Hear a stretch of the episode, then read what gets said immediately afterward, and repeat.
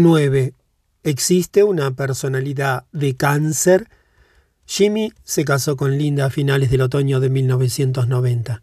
La boda tuvo lugar en la capilla de la unidad de cuidados paliativos del Hospital de Vancouver, cinco días antes de que él muriera de un cáncer de piel que había invadido su columna vertebral. La novia estaba embarazada de ocho meses y a excepción de su padre, toda la familia de Jimmy se había reunido para presenciar la ceremonia y acompañarlo en su última semana. Un mes y un día después de certificar la muerte de Jimmy, asistí al nacimiento de su hija Estelle, del mismo modo que había asistido al parto de los dos hijos mayores de Linda, fruto de su primer matrimonio.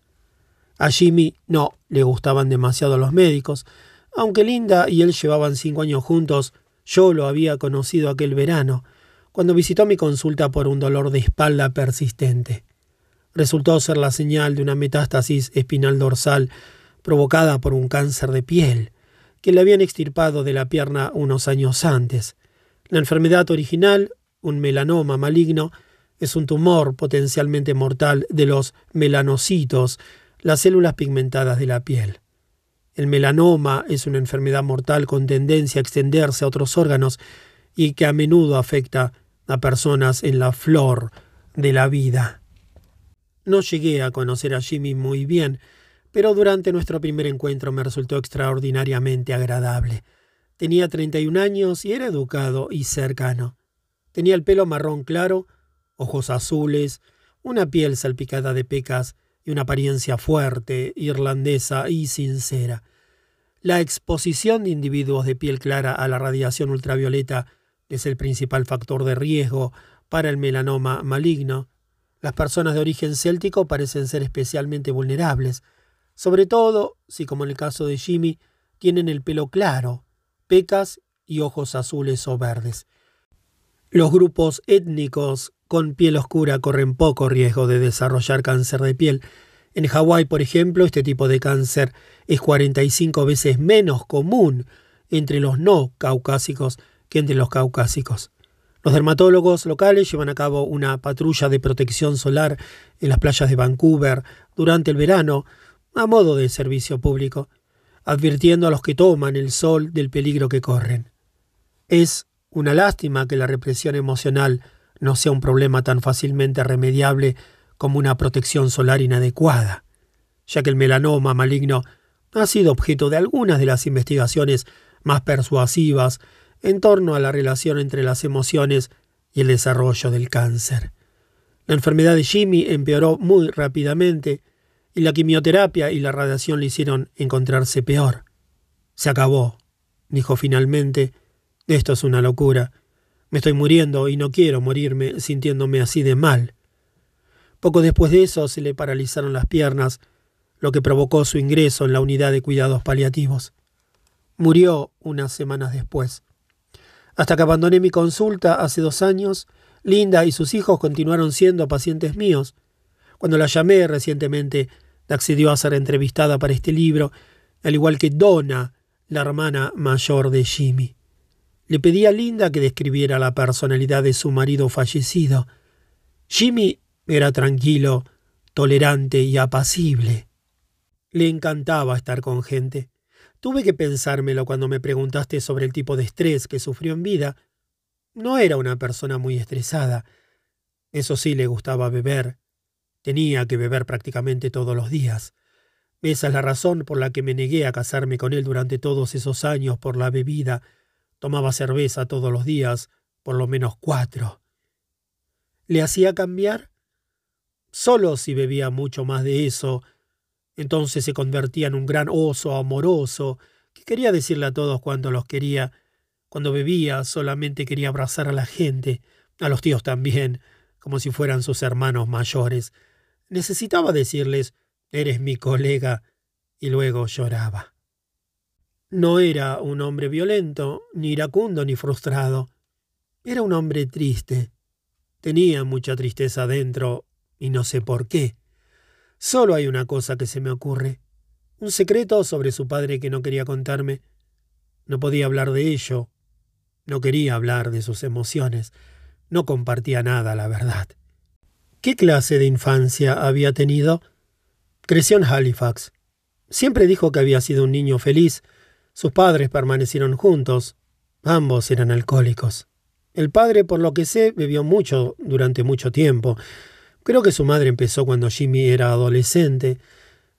Como supe después por la hermana de Jimmy, Donna, dos años mayor que él, su padre había sido un bebedor empedernido durante toda su infancia. Donna y yo mantuvimos dos conversaciones. Me sentía muy a gusto de niña, me dijo al principio. Mis hermanos pequeños tienen una opinión muy distinta, pero creo que tuvimos una buena educación. Era un hogar muy feliz. Jimmy fue un crío feliz. Jugábamos todo el rato. Salíamos al patio trasero y hacíamos peleas de agua, ya sabes, con esas pistolas de juguete. Lo recuerdo sencillamente como un niño con una cara muy feliz.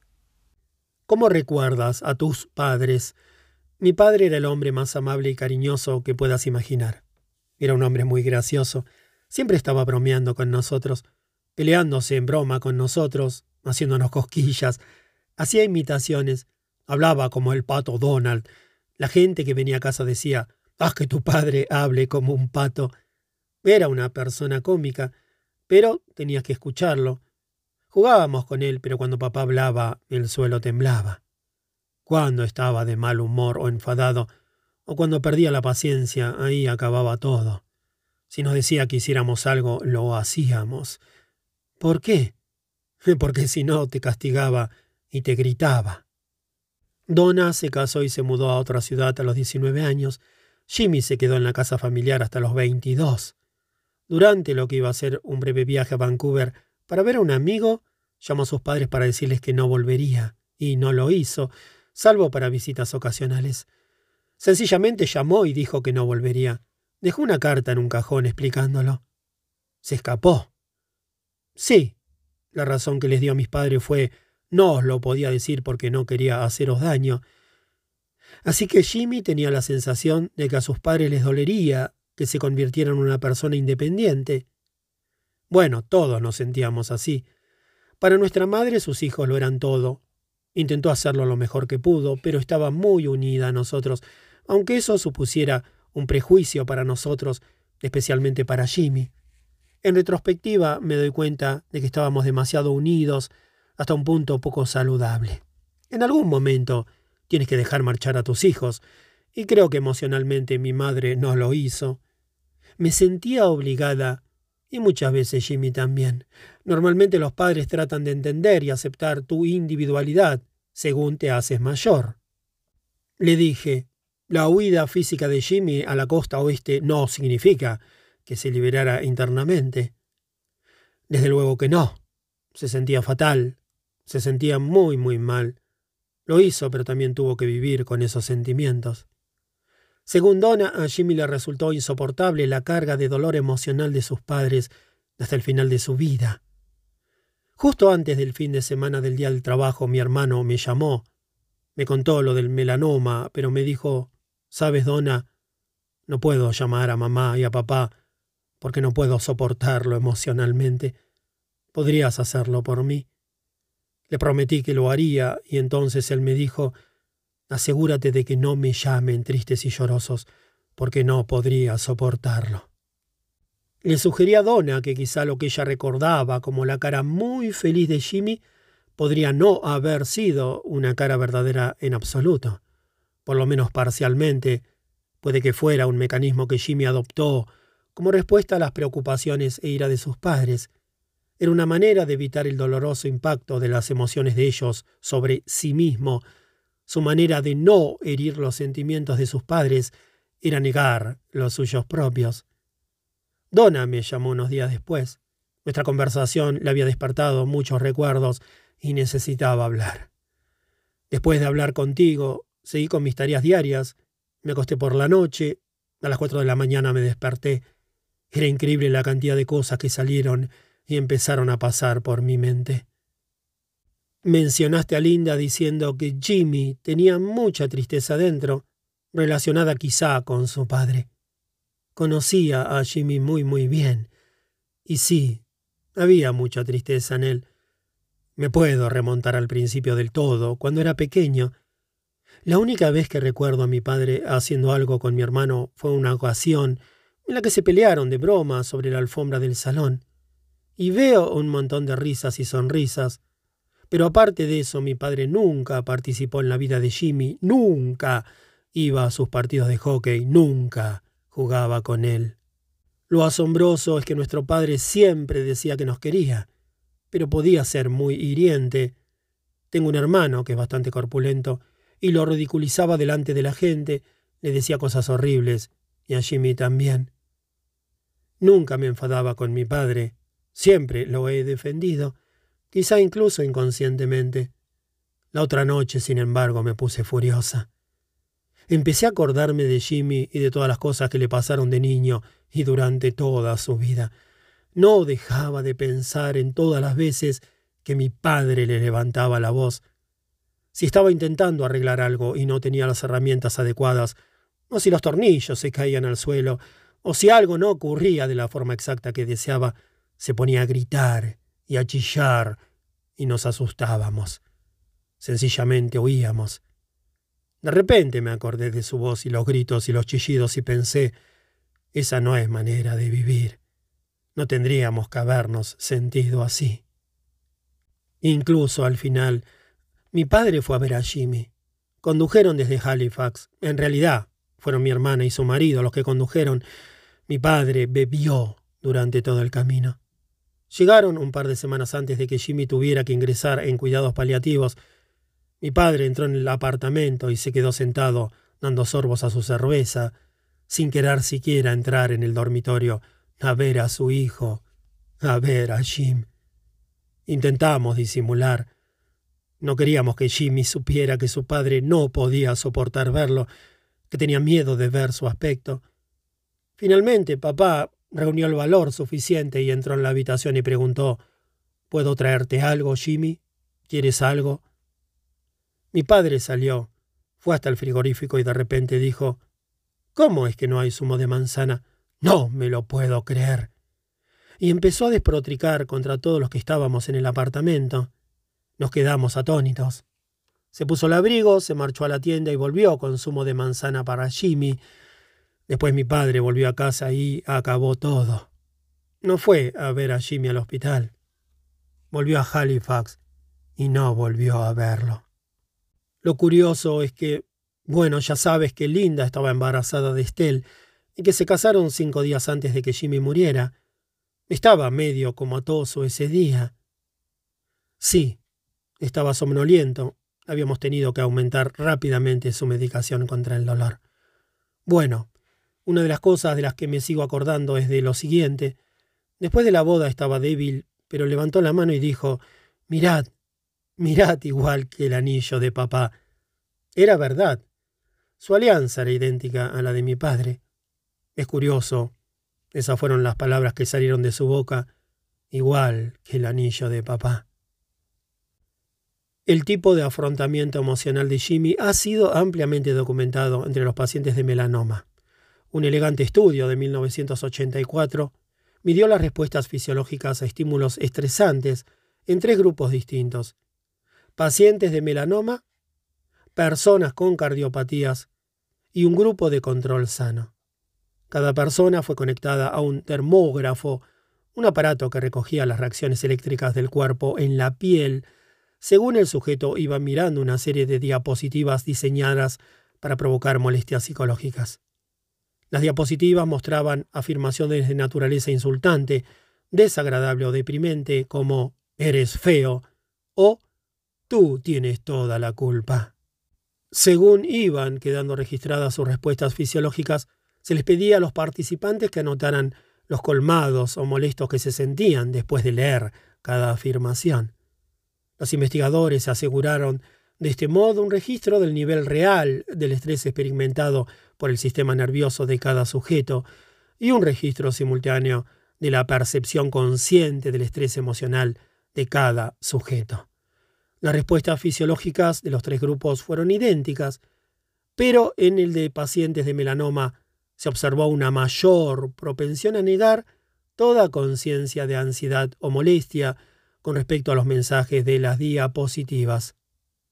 Este estudio reveló que los pacientes con melanoma maligno mostraron reacciones de afrontamiento y tendencias que podrían ser descritas como indicadoras de represión. Estas reacciones eran significativamente diferentes a la de los pacientes con enfermedades cardiovasculares, de quienes se podría decir que manifiestan el patrón de afrontamiento opuesto. El grupo con melanoma fue el más reprimido de los tres, y los pacientes cardíacos los menos inhibidos. No es que la reactividad de los pacientes cardíacos, como pudiera parecer, sea sana. Entre la represión y la hiperreactividad existe un saludable punto medio. Este estudio demostró que las personas pueden experimentar estreses emocionales con efectos físicos mensurables y a la vez conseguir ocultar sus sentimientos a su conciencia. La existencia de una personalidad de tipo C se propuso por primera vez en relación con el melanoma. Se trataría de una combinación de rasgos de carácter a los que son más propensas las personas que desarrollan un cáncer. Los individuos de tipo A son iracundos, tensos, rápidos, agresivos, dominantes y más propensos a enfermedades cardíacas. Los del tipo B representan al ser humano equilibrado y moderado, capaz de sentir emoción sin manifestar una motivación excesiva ni sufrir estallidos emocionales incontrolados. Las personalidades de tipo C han sido descritas como extremadamente cooperativas, pacientes, pasivas, carentes de asertividad y tolerantes. El individuo tipo C puede parecerse al tipo B, dado que ambos pueden parecer tolerantes y agradables, pero mientras el tipo B expresa fácilmente la ira, el miedo, la tristeza y otras emociones, el individuo tipo C, en nuestra opinión, suprime y reprime emociones negativas, entre comillas, en especial la ira, mientras intenta mantener una fachada fuerte y feliz. ¿Podría ser la propia enfermedad la que cambia la personalidad de alguien? Influyendo sobre su estilo de afrontamiento de un modo que pueda no reflejar cómo ha llevado su vida hasta el inicio de la enfermedad? La historia de Jimmy, tal y como la narran su mujer y su hermana, muestra que la represión, la amabilidad entre comillas y la falta de agresividad eran patrones que había mantenido a lo largo de toda su vida y que tenían su origen en la primera infancia. Como apuntaron los investigadores que estudiaron las respuestas al estrés fisiológico en pacientes de melanoma, cuando a las personas se les diagnostica una enfermedad, ya sea cáncer o una cardiopatía, no cambian de manera precipitada su forma habitual de sobrellevar el estrés ni desarrollan nuevos patrones. Bajo estrés, las personas movilizan normalmente recursos y defensas ya existentes, ¿Cómo se traduce el estrés psicológico en lesiones malignas de la piel? Los factores hormonales probablemente estén detrás del hecho de que el número de melanomas está aumentando en lugares del cuerpo no expuestos al sol. Los investigadores han sugerido que es posible que las hormonas estén sobreestimulando las células productoras de pigmentos. Los rasgos de la personalidad tipo C asociados con melanoma se han hallado también en estudios sobre otros muchos cánceres. En 1991, investigadores de Melbourne, Australia, analizaron si los rasgos de personalidad constituían un factor de riesgo en el cáncer del colon o rectal. Se comparó un grupo de más de 600 personas con diagnósticos recientes con un grupo de control equivalente. En un grado estadísticamente significativo, los pacientes de cáncer eran más propensos a mostrar los siguientes rasgos. Los elementos de negación y represión de la ira y otras emociones negativas. La apariencia externa de una persona amable o buena. Una supresión de reacciones que pudieran ofender a otros y la evitación de los conflictos. El riesgo de cáncer colorectal en relación a este modelo era independiente de factores de riesgo hallados previamente, como la dieta la ingesta de cerveza o la historia familiar. La confesión de infelicidad infantil o adulta también era más común entre los pacientes de cáncer de intestino. Ya hemos advertido rasgos similares entre pacientes de cáncer de mama, melanoma, cáncer de próstata, leucemia y linfoma y cáncer de pulmón. En 1946, investigadores de la Universidad John Hopkins emprendieron un estudio prospectivo a largo plazo entre estudiantes de medicina para establecer si existían características psicobiológicas comunes entre los jóvenes que pudieran ayudar a predecir la propensión a desarrollar futuras enfermedades. A lo largo de los 18 años siguientes, 1.130 varones blancos se sometieron a análisis psicológicos. Se les preguntó acerca de sus estilos de afrontamiento emocional y las relaciones con sus padres durante la infancia. También se registraron datos biológicos, pulso, tensión arterial, peso y niveles de colesterol, y hábitos como el tabaquismo, la ingesta de café y el consumo de alcohol. Al finalizar el estudio, casi todos los sujetos se habían licenciado y la mayoría eran médicos. Sus edades oscilaban entre los 30 y más de 60 años.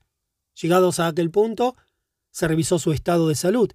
La mayoría estaban sanos, pero algunos habían desarrollado cardiopatías, hipertensión, enfermedades mentales, cáncer o se habían suicidado. Cuando los investigadores idearon el estudio, no esperaban encontrar ninguna relación entre el cáncer y factores psicológicos preexistentes. Sin embargo, sus datos revelan dicha conexión. Existían similitudes llamativas entre aquellos a los que le habían diagnosticado cáncer y el grupo de suicidas. Nuestros resultados parecen coincidir con hallazgos que afirman que los pacientes de cáncer tienden a negar y reprimir impulsos y emociones conflictivos en un mayor grado que otras personas. Los investigadores comprobaron que tanto para la mayoría sana como para cada una de las categorías enfermas existían una serie de rasgos psicológicos distintivos. Las puntuaciones más altas entre depresión, ansiedad e ira documentadas al comienzo del estudio pertenecían a los estudiantes que más tarde desarrollaron cáncer. Estos también mostraban ser los más emocionalmente distantes respecto a sus padres. De todos los grupos, los sujetos con cáncer eran los menos propensos a expresar emoción. ¿Significa eso que existe una personalidad de cáncer, entre comillas? La respuesta no es un sencillo sí o un no. El melanoma ilustra la inutilidad de reducciones simplistas a un único origen. La piel clara no puede ser por sí sola la causa de este tipo de cáncer, dado que no todo el mundo con piel clara desarrollará melanoma. El daño ultravioleta sobre la piel no puede bastar, dado que solo una minoría de las personas de complexión clara que sufren quemaduras del sol acabarán teniendo cáncer de piel. Tampoco la represión emocional puede dar cuenta por sí sola de todos los casos de melanoma maligno, ya que no todas las personas emocionalmente reprimidas desarrollarán melanoma ni ningún otro tipo de cáncer. Es una combinación de estos tres factores lo que resulta letal. Si bien no podemos afirmar que exista un tipo de personalidad que provoque el cáncer, es evidente que ciertos rasgos de personalidad aumentan el riesgo porque es más probable que generen estrés psicológico. La represión, la incapacidad de decir que no y una falta de conciencia de la propia ira hacen mucho más probable que una persona se encuentre en situaciones en las que sus emociones no lleguen a ser expresadas, sus necesidades sean ignoradas y su amabilidad explotada. Tales situaciones favorecen el estrés, independientemente de que la persona esté conscientemente estresada a base de repetición y multiplicación a lo largo de los años, poseen la capacidad potencial de dañar la homeostasis y el sistema inmunitario. Es el estrés, no la personalidad en sí misma, lo que mina el equilibrio fisiológico del cuerpo y sus defensas inmunitarias, predisponiendo a la persona a la enfermedad o reduciendo su resistencia a ella. El estrés fisiológico, pues, es el eslabón entre los rasgos de personalidad y la enfermedad. Ciertos rasgos, por lo demás conocidos como estilos de afrontamiento, magnifican el riesgo de enfermedad al incrementar la probabilidad de sufrir estrés crónico. Todos estos rasgos comparten una comunicación emocional defectuosa. Las experiencias emocionales se traducen en acontecimientos biológicos potencialmente dañinos cuando los seres humanos no aprenden a expresar sus sentimientos de manera efectiva. Este aprendizaje ocurre o deja de ocurrir durante la infancia. La crianza de las personas moldea su relación con sus propios cuerpos y psiques. Los contextos emocionales de la infancia interactúan con un temperamento innato y dan como resultado los rasgos de la personalidad. Buena parte de lo que llamamos personalidad no son un conjunto de rasgos fijos, sino la serie de mecanismos de afrontamiento que una persona adquirió durante la infancia.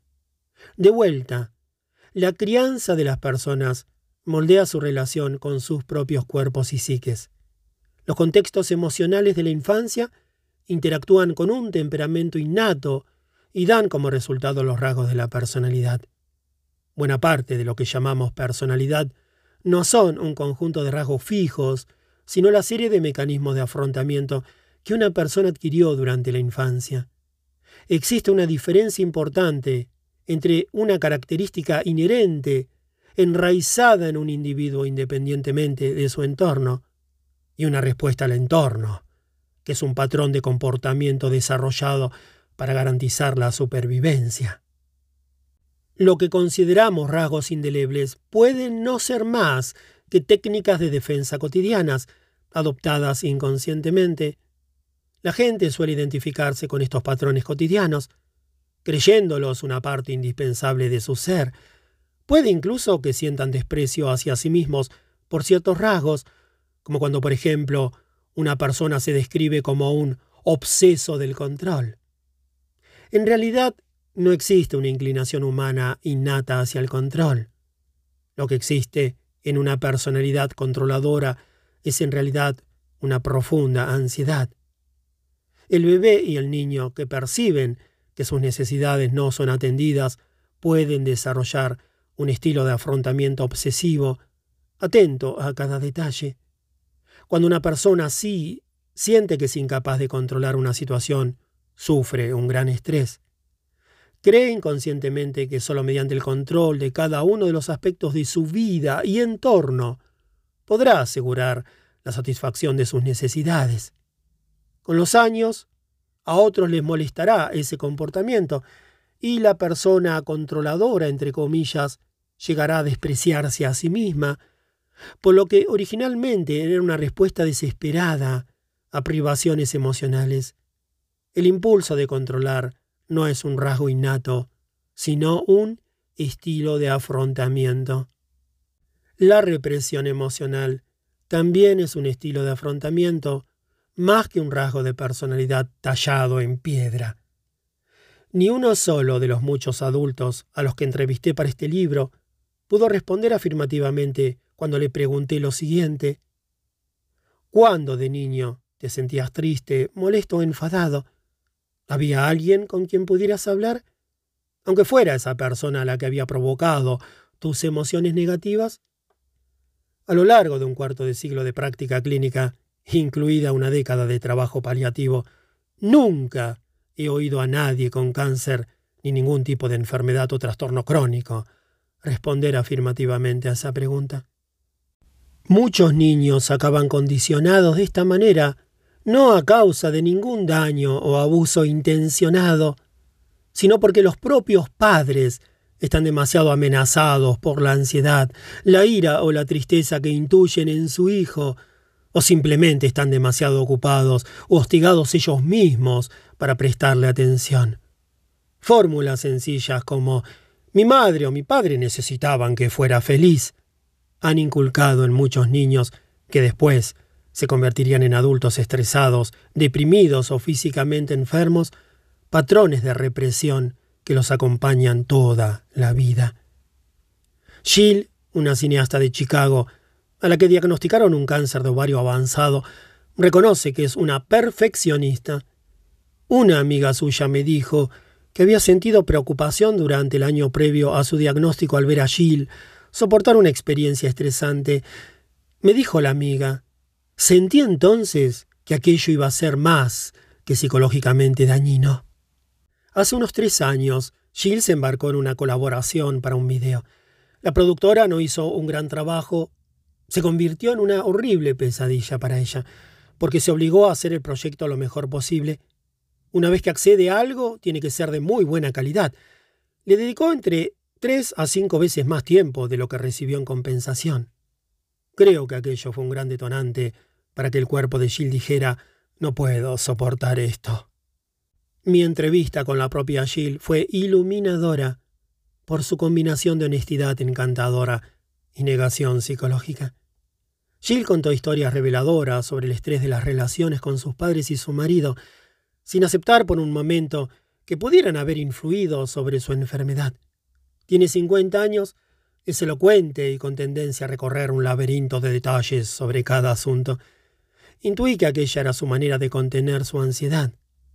Parecía incómoda cada vez que se producía un silencio en la conversación, por breve que fuera. En nuestro primer encuentro, Jill seguía llevando peluca, habiendo perdido el pelo debido a la quimioterapia.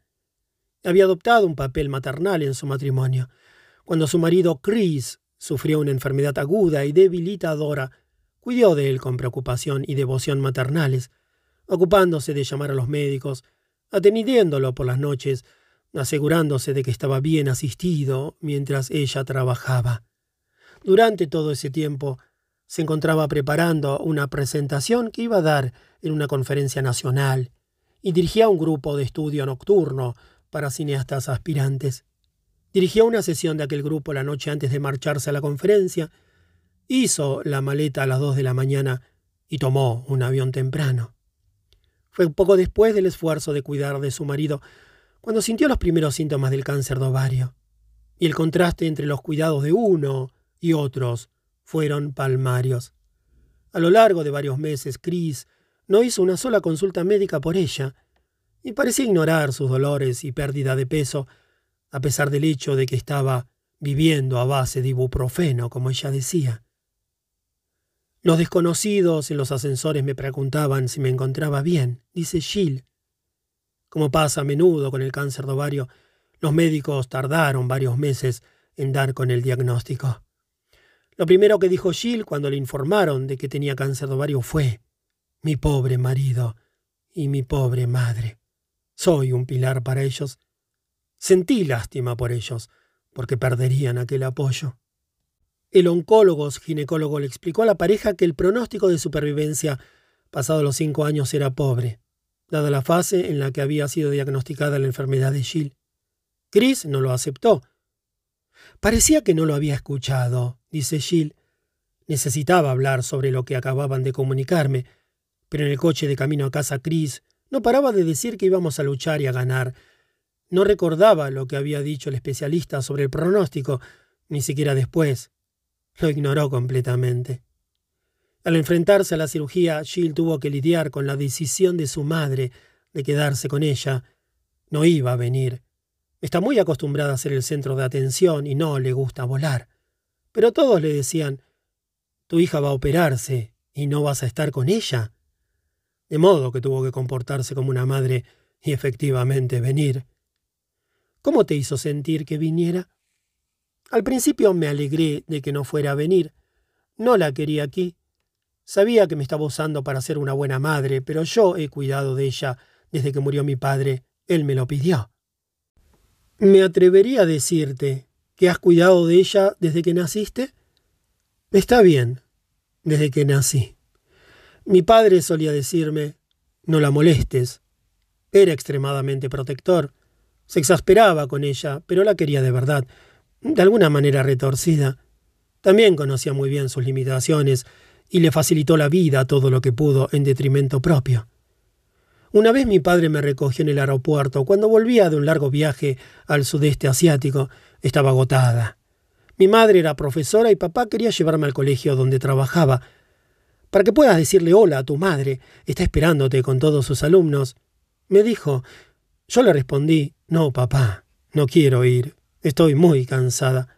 He tenido un viaje emocionalmente agotador. Solo quiero estar sola. Hazlo por tu madre. Sabes que tiene muchas ganas. Me llevó hasta allí, y ella estaba esperando con todos los niños.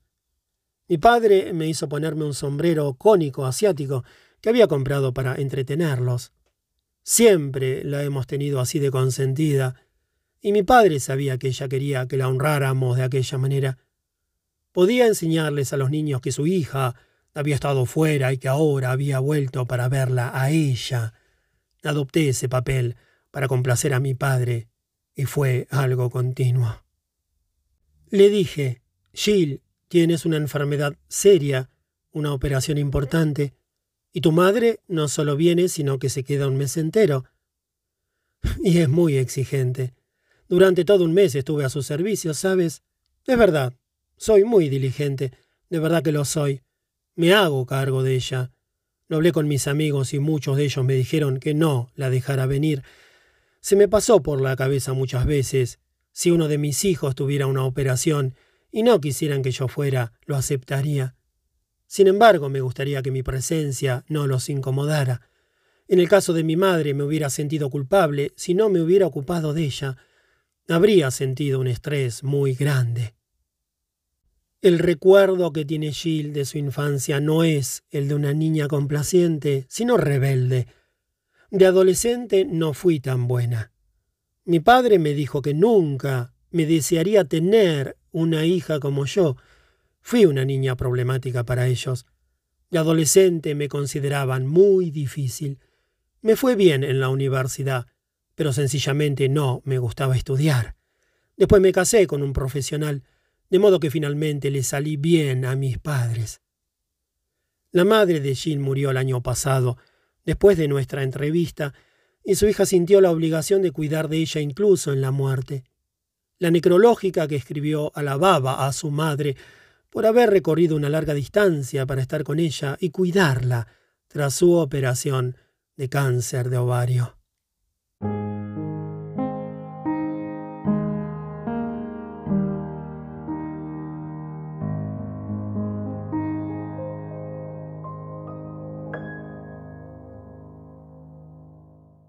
10. La solución del 55%. Hace 14 años, cuando tenía 39, Marta viajó de Phoenix, Arizona, a la clínica Mayo de Rochester, Minnesota, buscando una segunda opinión. Su gastroenterólogo le había recomendado que le extirparan el intestino grueso completo como única manera de controlar su enfermedad de Crohn. Dice, estaba preparada para aceptar cirugía si me decían que era imprescindible, pero era reacia. Durante más de década y media Marta había sufrido episodios de hemorragia intestinal, anemia, fiebre, fatiga y dolor abdominal. Los síntomas empezaron poco después del nacimiento de su tercer hijo. Fue un tiempo muy ajetreado en mi vida, de mucha confusión. Jerry, mi marido, estaba cursando el último año en la Facultad de Odontología en Montana, yo tenía 23 años y tres hijos. Los niños tenían cuatro y dos años y el bebé apenas cinco meses. La familia aún carecía de ingresos, de modo que Marta cuidaba niños y hacía cualquier otro trabajo que encontraba. Después de la graduación de Jerry, la pareja se mudó a Phoenix, donde él montó una clínica dental. Sencillamente no me sentía bien. Había tenido un tercer bebé, me encontraba muy cansada y emocionalmente agotada. Estaba completamente sola en Phoenix. Nunca había querido ir. Quería vivir en Montana. Además, Jerry tuvo una aventura una noche. Aquello fue la gota que colmó el vaso. Empecé a sufrir dolores abdominales. Unos meses después, la pareja regresó a Montana para la ceremonia de graduación de Jerry. Para entonces me había empezado a sangrar el intestino. Me hospitalizaron inmediatamente porque mi suegra, que trabajaba en una clínica, vio que no estaba bien. Fue entonces cuando me diagnosticaron la enfermedad de Crohn. La enfermedad de Crohn es una de las dos principales enfermedades intestinales inflamatorias. La otra es la colitis ulcerosa. Ambas se caracterizan por la inflamación del intestino, pero cada una sigue distintos patrones. En la colitis ulcerosa, la más común, la inflamación comienza en el recto, se expande hacia arriba y puede afectar al colon entero. La inflamación es continua, pero se limita a la mucosa, la capa superficial que recubre el intestino. En la enfermedad de Crohn, la inflamación se extiende a través de la totalidad de la pared intestinal. Se ven afectados la mayor parte del ileón, que es la tercera y última parte del intestino delgado, y el colon, pero la enfermedad puede aparecer en cualquier parte del tracto digestivo, desde el esófago hasta el intestino grueso.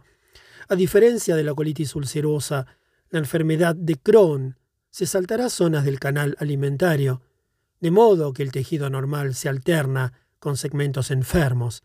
Las enfermedades intestinales inflamatorias pueden asociarse con la inflamación de las articulaciones, los ojos y la piel. Los síntomas de las enfermedades intestinales inflamatorias dependen de la zona afectada. La diarrea es común a ambas enfermedades, así como el dolor abdominal. Puede que los pacientes necesiten defecar muchas veces a lo largo del día o incluso sufran incontinencia. Cuando se ve afectado el colon, habrá sangre en las heces o, como en el caso de Marta, directamente una hemorragia. Con la enfermedad de Crohn en especial, los pacientes pueden experimentar fiebre y pérdida de peso. Puede haber otras complicaciones, como fístulas creadas por la inflamación, túneles desde los intestinos a otros órganos como la piel o incluso la vagina.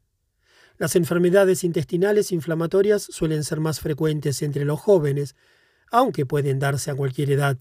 Suelen aparecer más comúnmente entre los 15 y los 35 años.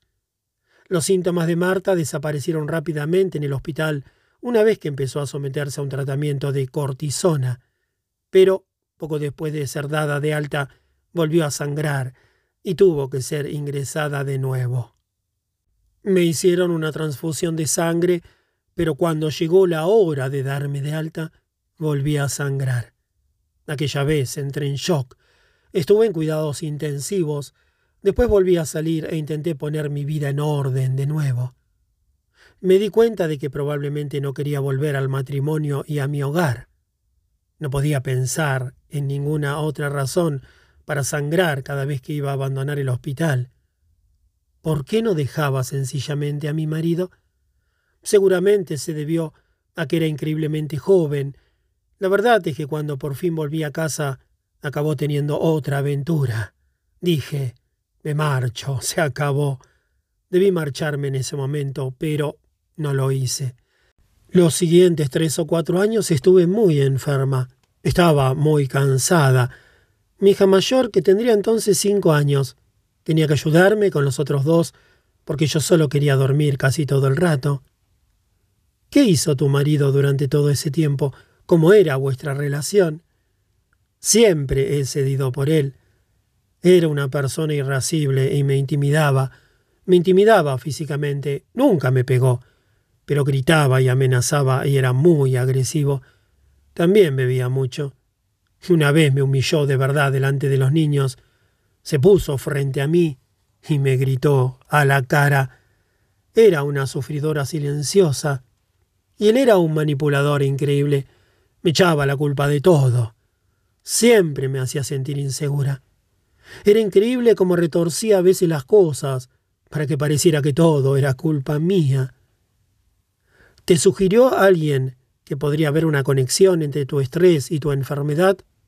No, ningún médico lo sugirió nunca. Pero en la Mayo tenían un cuestionario interesante. Preguntaban, ¿ha ocurrido o está ocurriendo algo significativo en este último año? Recuerdo que lo leí y pensé, vaya, por primera vez alguien se preocupa de lo que pasa en mi vida.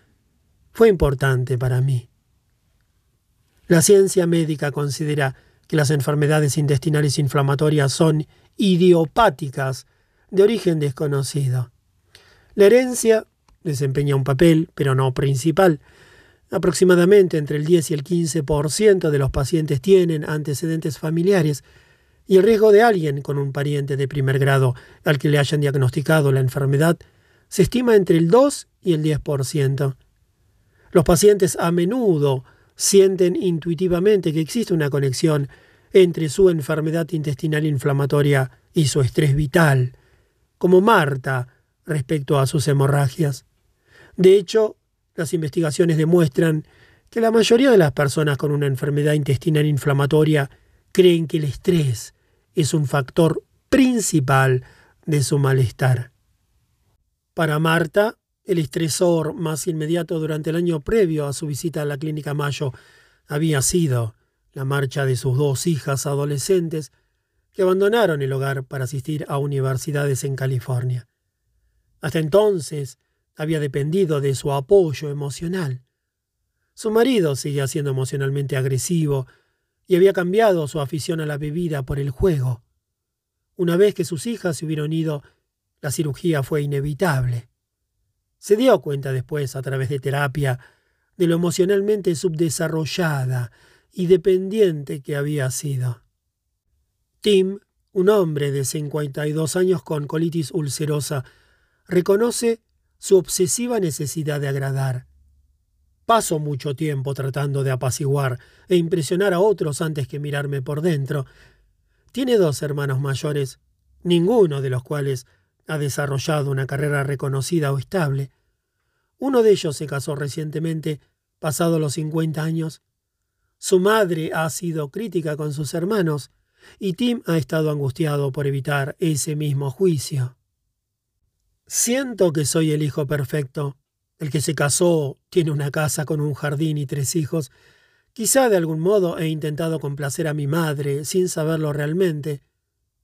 Un estudio de 1955 con pacientes de colitis ulcerosa reveló que las madres de pacientes de colitis eran controladoras y propensas a asumir el papel de mártires. Nadie se propone conscientemente ser un mártir para sus hijos o ser controladora. Una manera menos moralista de decirlo sería que el niño se percibió a sí mismo como el responsable del sufrimiento emocional de su madre. Tim es un obseso de los detalles. Lo organiza todo en exceso, dice Nancy su mujer. Me vuelve loca siempre preguntando ¿Cuál es tu fecha límite para esto? No te olvides de hacer aquello. El estudio de 1955 que analizó a más de 700 personas con colitis ulcerosa concluyó que una alta proporción de aquellos pacientes tenían rasgos de carácter obsesivo compulsivos que incluían pulcritud, puntualidad y meticulosidad. Junto con estos rasgos de carácter, mostraban protección de la afectividad, es decir, de las expresiones emocionales una intelectualización excesiva, actitudes rígidas en cuestiones morales y estándares de comportamiento. Se han empleado rasgos de personalidad similares para describir a pacientes de la enfermedad de Crohn. Tim dice que es muy crítico con los demás y consigo mismo, un rasgo más por el que acaba juzgándose a sí mismo. Soy un perfeccionista, de modo que no creo que tenga una simpatía humana natural, soy más frío. En quince años nunca he faltado al trabajo, ni siquiera cuando tenía que ir corriendo al baño doce o quince veces al día sangrando. Ayer un empleado se tomó el día libre porque su perro había muerto la noche anterior. Mi reacción fue ¿Qué me estás contando? Que no está aquí porque se ha muerto su perro. Solo era un perro. ¿Por qué no puede venir a trabajar? Otros compañeros me preguntaron ¿Nunca has tenido un perro? ¿Ves que no tienes corazón? Sencillamente yo era incapaz de empatizar. El doctor Douglas Drossman es un gastroenterólogo conocido internacionalmente y profesor de medicina y psiquiatría en la Universidad de Carolina del Norte en Chapel Hill. Es editor adjunto de Gastroenterology, la publicación oficial de la Asociación Americana de Gastroenterología.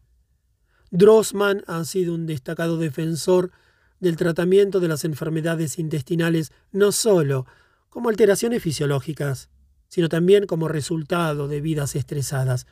Escribió un artículo trascendental sobre el asunto en 1998. Dice, basándome en informes clínicos, la literatura investigadora existente y la experiencia clínica, creo que existen al menos pruebas indirectas de que los factores psicosociales sí influyen sobre la susceptibilidad y actividad de la enfermedad. El mecanismo más probable por el que ocurre esto es a través de sendas psicoinmunológicas. Fin de la cita. La inflamación en las enfermedades intestinales es resultado de una actividad inmunitaria alterada del intestino. Además de sus funciones de digestión y absorción, los intestinos también son una de las principales barreras del cuerpo contra la invasión.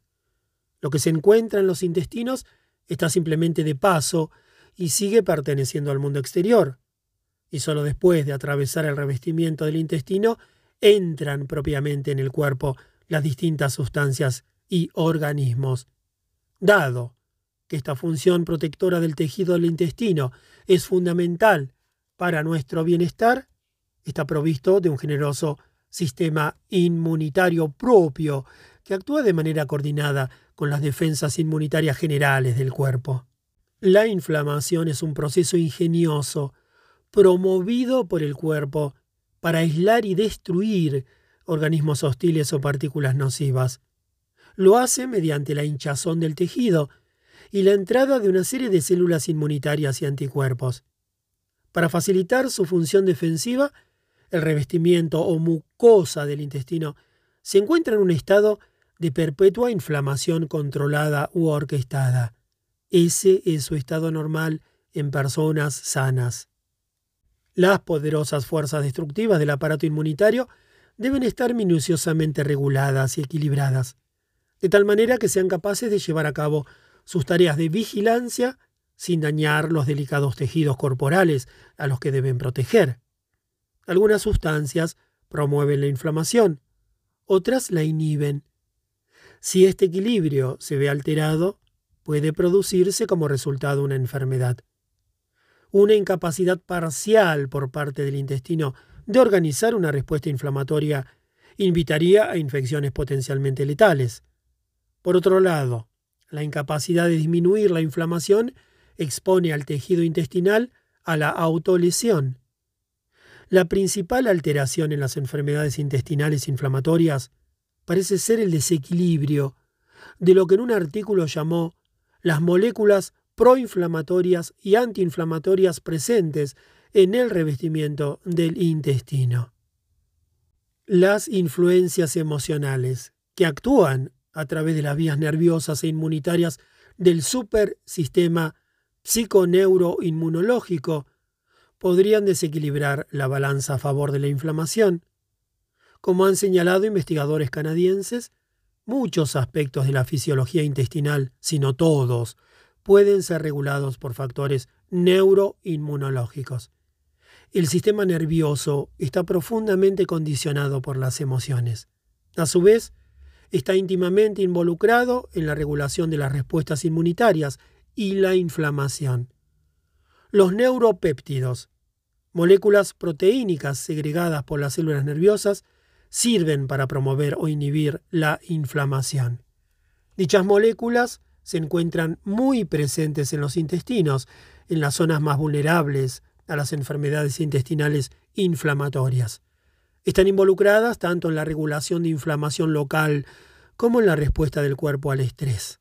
Por ejemplo, un neuropéptido llamado sustancia P es un poderoso estimulador de inflamación porque induce a ciertas células inmunitarias a liberar elementos químicos inflamatorios como la histamina y las prostaglandinas, entre muchos otros. En el intestino, las células inmunitarias están íntimamente asociadas a las células nerviosas. Los patrones emocionales estresantes crónicos podrían provocar una enfermedad inflamatoria en el intestino por medio del supersistema y la activación de moléculas proinflamatorias por estrés. El intestino o tracto intestinal es mucho más que un órgano de la digestión. Es un aparato sensorial con un sistema nervioso propio, íntimamente conectado con los centros emocionales del cerebro. Muchos de nosotros somos capaces de recordar el dolor de tripa que nos producía la ansiedad cuando éramos niños. Las emociones viscerales, ya sean placenteras o desagradables, forman parte de la respuesta normal del cuerpo al mundo, nos ayudan a interpretar lo que pasa a nuestro alrededor y decirnos si estamos seguros o en peligro. Las náuseas y el dolor o una sensación cálida y reconfortante en la tripa son percepciones que nos orientan para entender el significado de las cosas. El intestino segrega sus propios neurotransmisores y está condicionado por el sistema hormonal general del cuerpo. El intestino también forma una parte importante de la barrera del cuerpo contra sustancias nocivas y desempeña un papel importante en la defensa inmunitaria. Su funcionamiento es inseparable del procesamiento psicológico que evalúa y reacciona a los estímulos que nos presenta el entorno a cada instante. La habilidad del tejido intestinal de conservar su integridad está fuertemente influida por factores psicológicos y su resistencia a la inflamación e incluso a cambios malignos también es sensible al estrés emocional. El tití cabeza blanca una especie de mono del Nuevo Mundo, desarrolla colitis ulcerosa y cáncer de colon cuando es capturado y enjaulado. Un estudio italiano de 1999 mostró que en la colitis ulcerosa el estrés percibido a lo largo de un plazo largo aumenta el riesgo de exacerbación en un periodo de varios meses o años. En 1997 el doctor Noel Hirschfield, el gastroenterólogo de Calgary, cuya oportuna carta al editor desató mi propio interés por la psiconeuroinmunología hace algunos años, señaló que las pruebas clínicas de medicamentos para las enfermedades intestinales inflamatorias se observaron respuestas al placebo en un 60% y que en otras pruebas con narcóticos para el control del dolor, el número de pacientes que respondió al placebo fue del 55%. El 55% se ha observado también en pruebas de drogas antidepresivas. Ha pasado a llamarse la regla del 55%. La mayoría de la gente piensa en el placebo como una simple cuestión de imaginación, un caso de la mente imponiéndose al cuerpo. Si bien es inducido por el pensamiento o la emoción, el efecto placebo es enteramente fisiológico. Se trata de la activación de procesos neurológicos y químicos en el cuerpo que sirven para reducir síntomas o promover la curación. El doctor Hirschfield propone que podría ser útil estudiar lo que diferencia a las personas que mejoran con placebos. ¿Qué clase de personas son? ¿En qué tipo de entornos viven? ¿Existe algo en su experiencia pasada que produzca su respuesta? ¿Qué clase de vida llevan? ¿Están contentas con su existencia, educación, matrimonio y relaciones con la sociedad? Estas son preguntas que pocos doctores hacen a sus pacientes, ya sea a aquellos que se recuperan o a los que no. Cuando se plantean tales preguntas, las respuestas son universalmente reveladoras.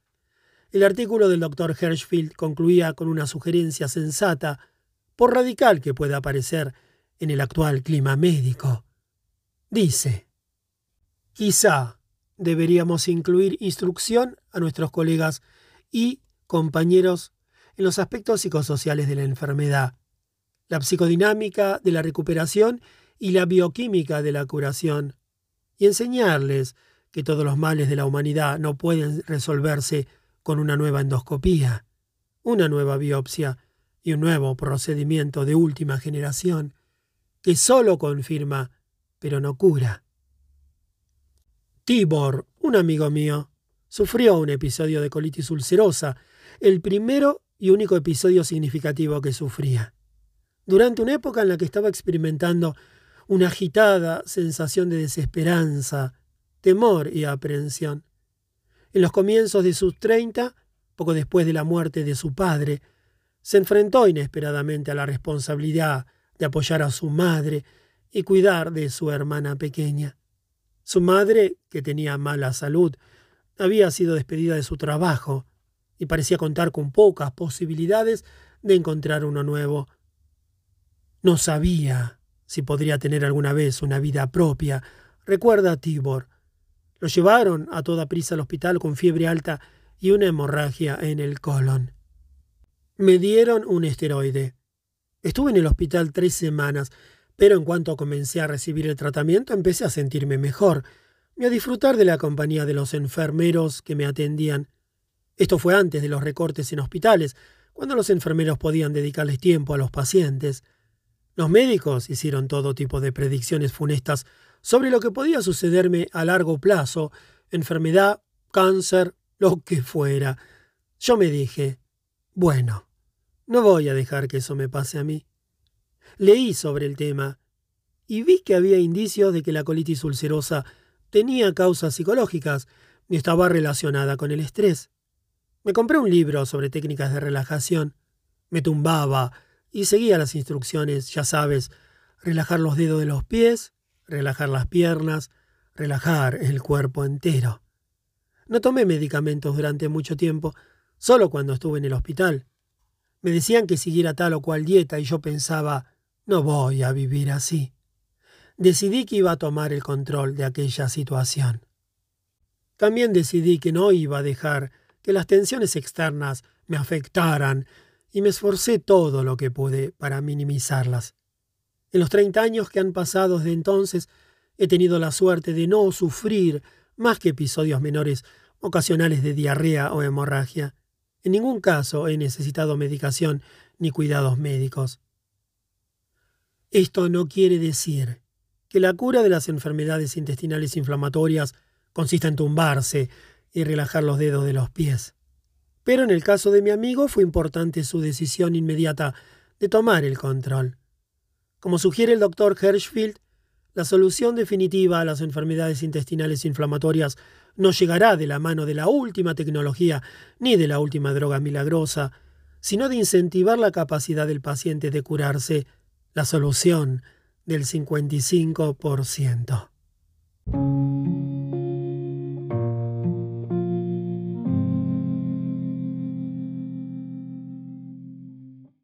11. Está todo en tu cabeza. La ira de Patricia parece recién provocada. Estoy furiosa con los médicos. Me han tratado con condescendencia. Me han tratado como a una niña. Me han dicho a la cara que estaba fingiendo. Me han dicho que tenía que dejar de buscar segundas opiniones. Me han dicho que no sentía dolor. A esta dependienta le extirparon la vesícula biliar en 1991, a los 28 años, pero siguió sufriendo dolor abdominal. Tenía lo que yo llamaba ataques de vesícula fantasma. Tenía un dolor como de haber sido hinchada de aire. Me hinchaba y luego vomitaba. Después me sentía mejor durante un rato. Iba a urgencias. Me ignoraban o me decían no tienes vesícula biliar. Es imposible que sufras esos síntomas. Después empecé a desarrollar sensibilidad hacia ciertas comidas y tuve diarrea más a menudo. Después de muchas visitas al médico y muchos análisis, a Patricia le diagnosticaron síndrome de intestino irritable, al que la terminología médica se refiere como un trastorno funcional. El término funcional hace referencia a una enfermedad en la que los síntomas no son explicables por medio de ninguna anomalía anatómica, patológica o bioquímica ni infección. Los médicos suelen lanzar miradas despectivas cuando se enfrentan a un paciente con síntomas funcionales, ya que la palabra funcional equivale en código médico a está todo en su cabeza. Hay algo de verdad en ello. El sufrimiento del paciente está parcialmente en su cabeza, pero no en el sentido peyorativo y desdeñoso que implica la frase está todo en su cabeza. El historial médico de Fiona y su experiencia en salas de urgencia son notablemente similares a los de Patricia, en 1989, a los veintipico de años, a ella también le extirparon la vesícula biliar, sin que ello solucionara sus dolores abdominales. Desde entonces he tenido dolor, un espasmo agudo y abrumador, un dolor que han analizado de todas las maneras posibles sin dar con una solución. De modo que me diagnosticaron síndrome de intestino irritable. No tengo problemas de diarrea o estreñimiento, solo dolor. El dolor está aquí arriba. Eso no es exactamente síndrome de intestino irritable, a punto. Es lo que llevo diciéndoles a los médicos desde el principio. Primero lo llamaron colon irritable y después síndrome de intestino irritable. Fue un médico de Toronto quien lo diagnosticó.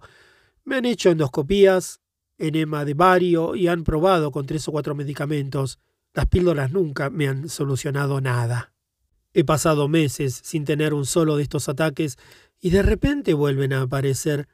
A veces duran dos minutos y otras me debilitan durante horas. Son dolores agudos y rotundos de tipo espasmódico. Me dejan sin aliento. Un dolor muy intenso. Esos días lo paso bastante mal.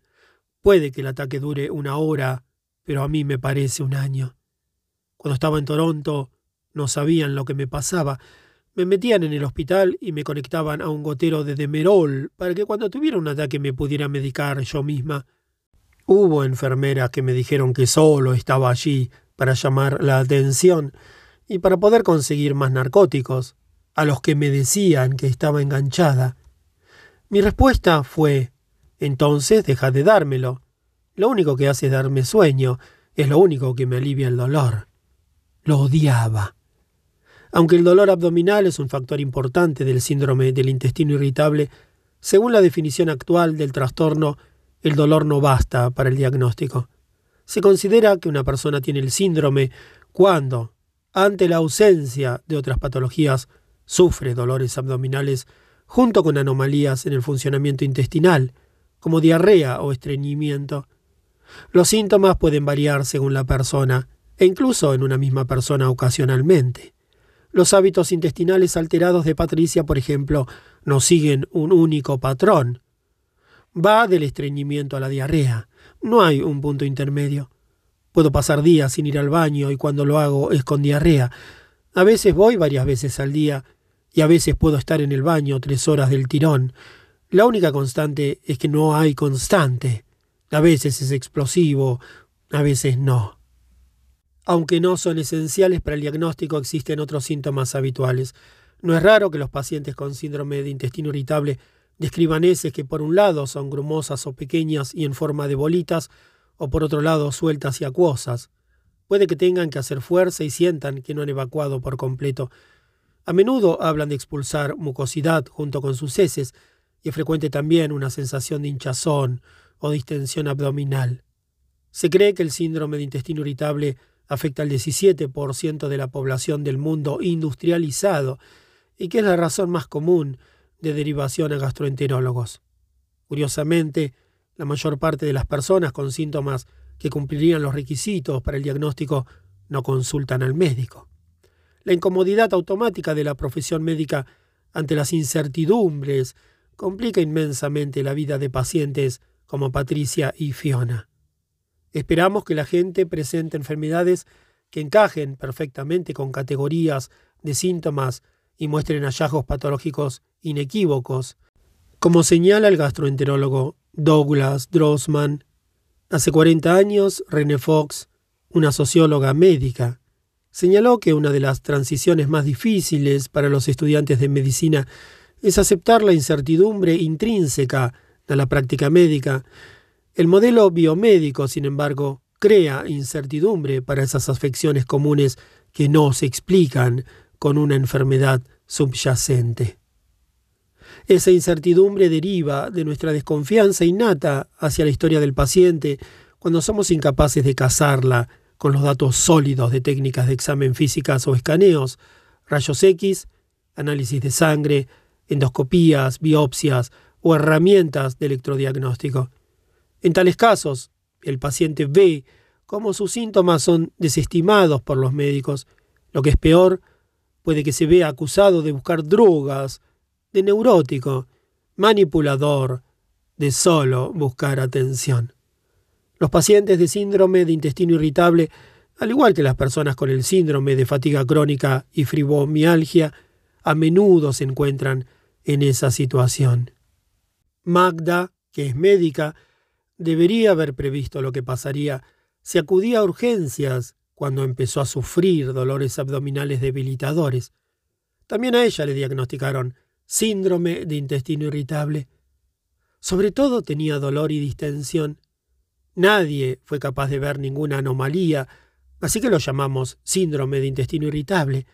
Me hicieron una colonoscopía y muchas más cosas. Sencillamente no había nada que encontrar. Supongo que podría llamarlo un diagnóstico de exclusión. Apenas había un día en que no tuviera dolor de tripa.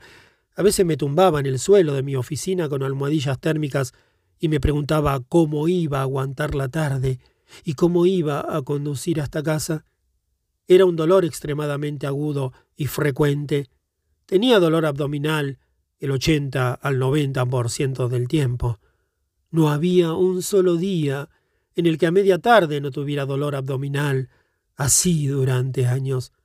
Dada la gravedad de mi dolor, estoy segura de que habría tenido que estar en urgencias. Sin embargo, me mantengo alejada de esos lugares porque sé lo que pasa allí. No pensaba que fuera útil. No iba, pero no porque el dolor no fuera grave.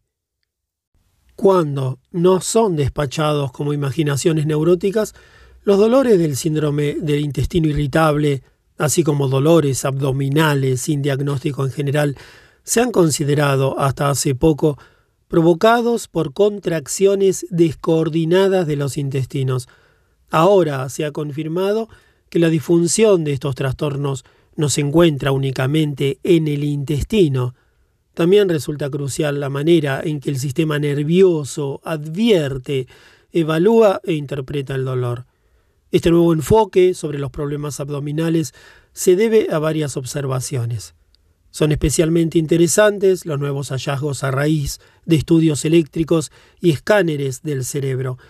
Cuando partes del intestino son dilatadas artificialmente, el patrón de respuesta en los cerebros de personas con dolor abdominal funcional varía respecto a la actividad cerebral de sujetos que no sufren dolores.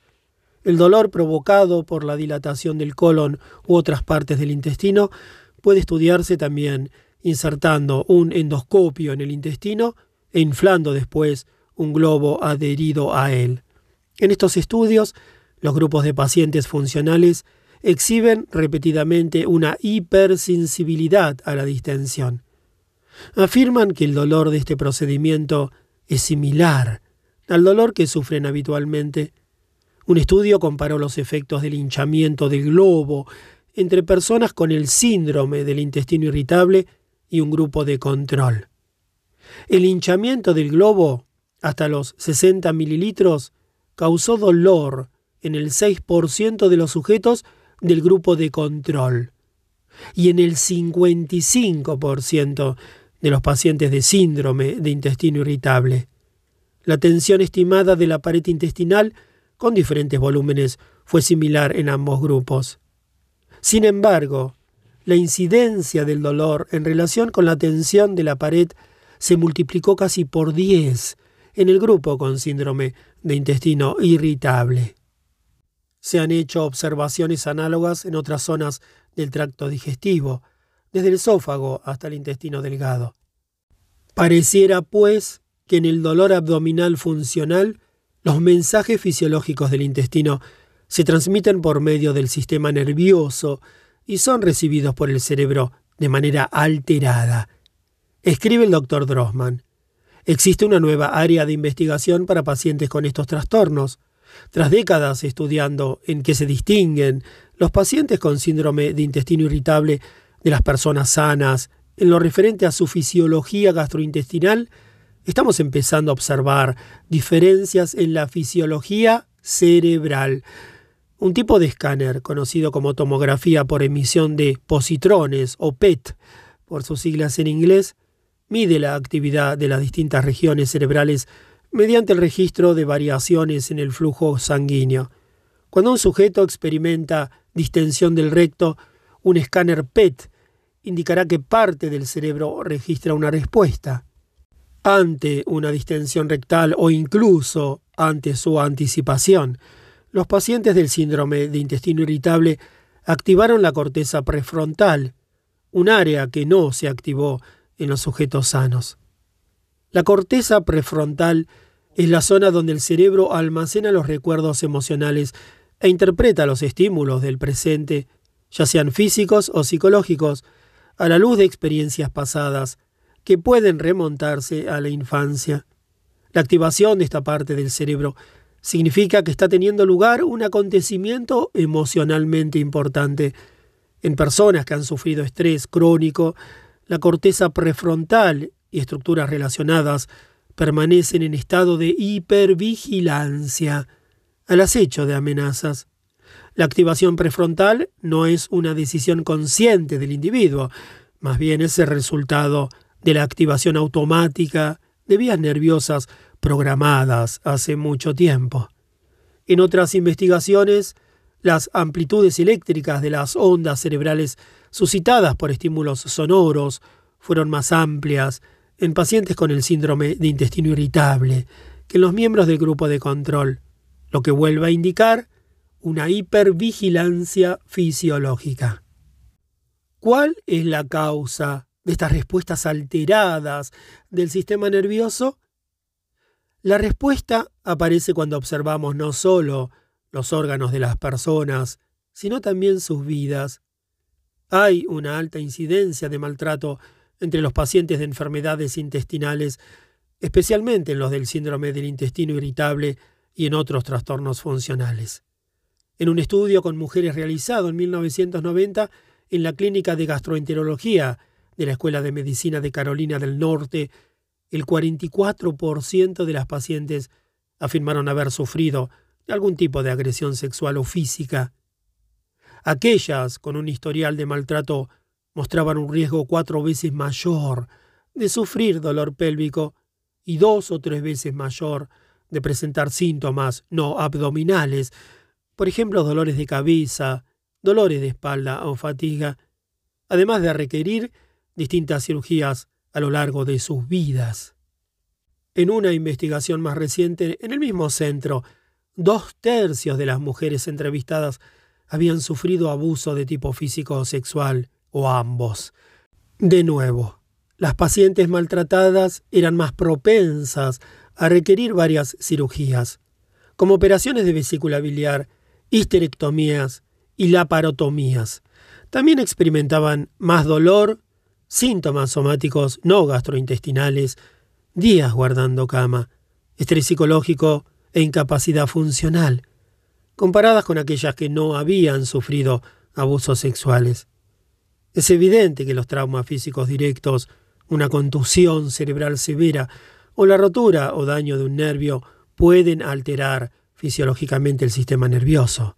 Pero, ¿cómo ejerce su efecto el trauma sobre la percepción del dolor? El sistema nervioso del intestino contiene unos 100 millones de células nerviosas. Solo en el intestino delgado hay la misma cantidad que en toda la columna vertebral. Estos nervios no se limitan a coordinar la digestión y absorción de comida y eliminar los desperdicios, también forman parte de nuestro aparato sensorial. El intestino responde a estímulos emocionales a través de contracciones musculares, cambios en el flujo sanguíneo y la secreción de multitud de sustancias biológicamente activas. Esta integración entre el cerebro y el intestino es esencial para la supervivencia.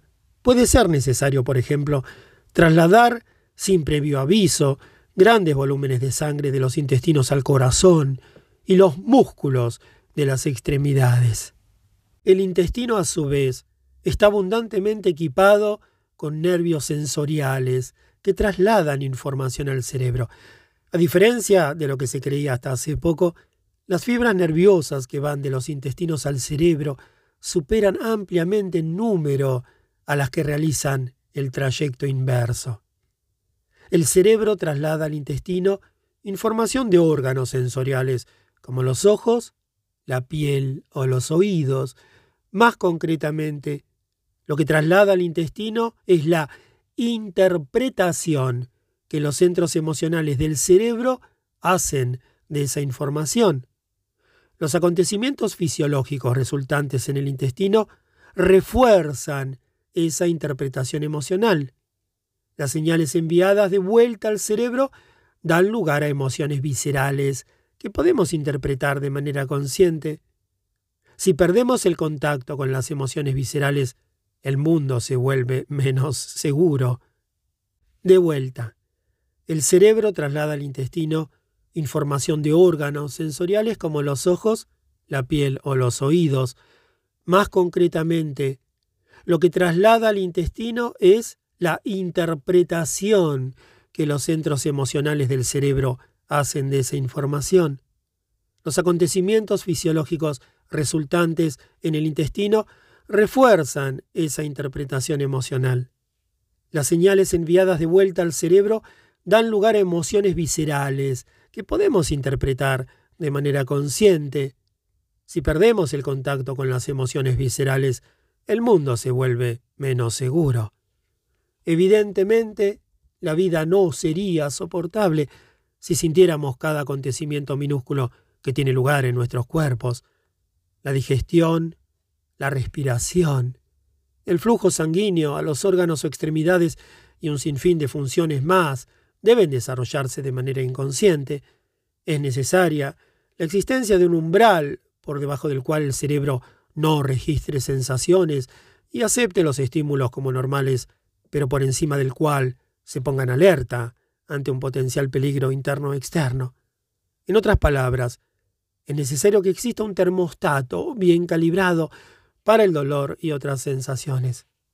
Cuando hay demasiadas experiencias viscerales, el aparato neurológico puede volverse excesivamente sensible.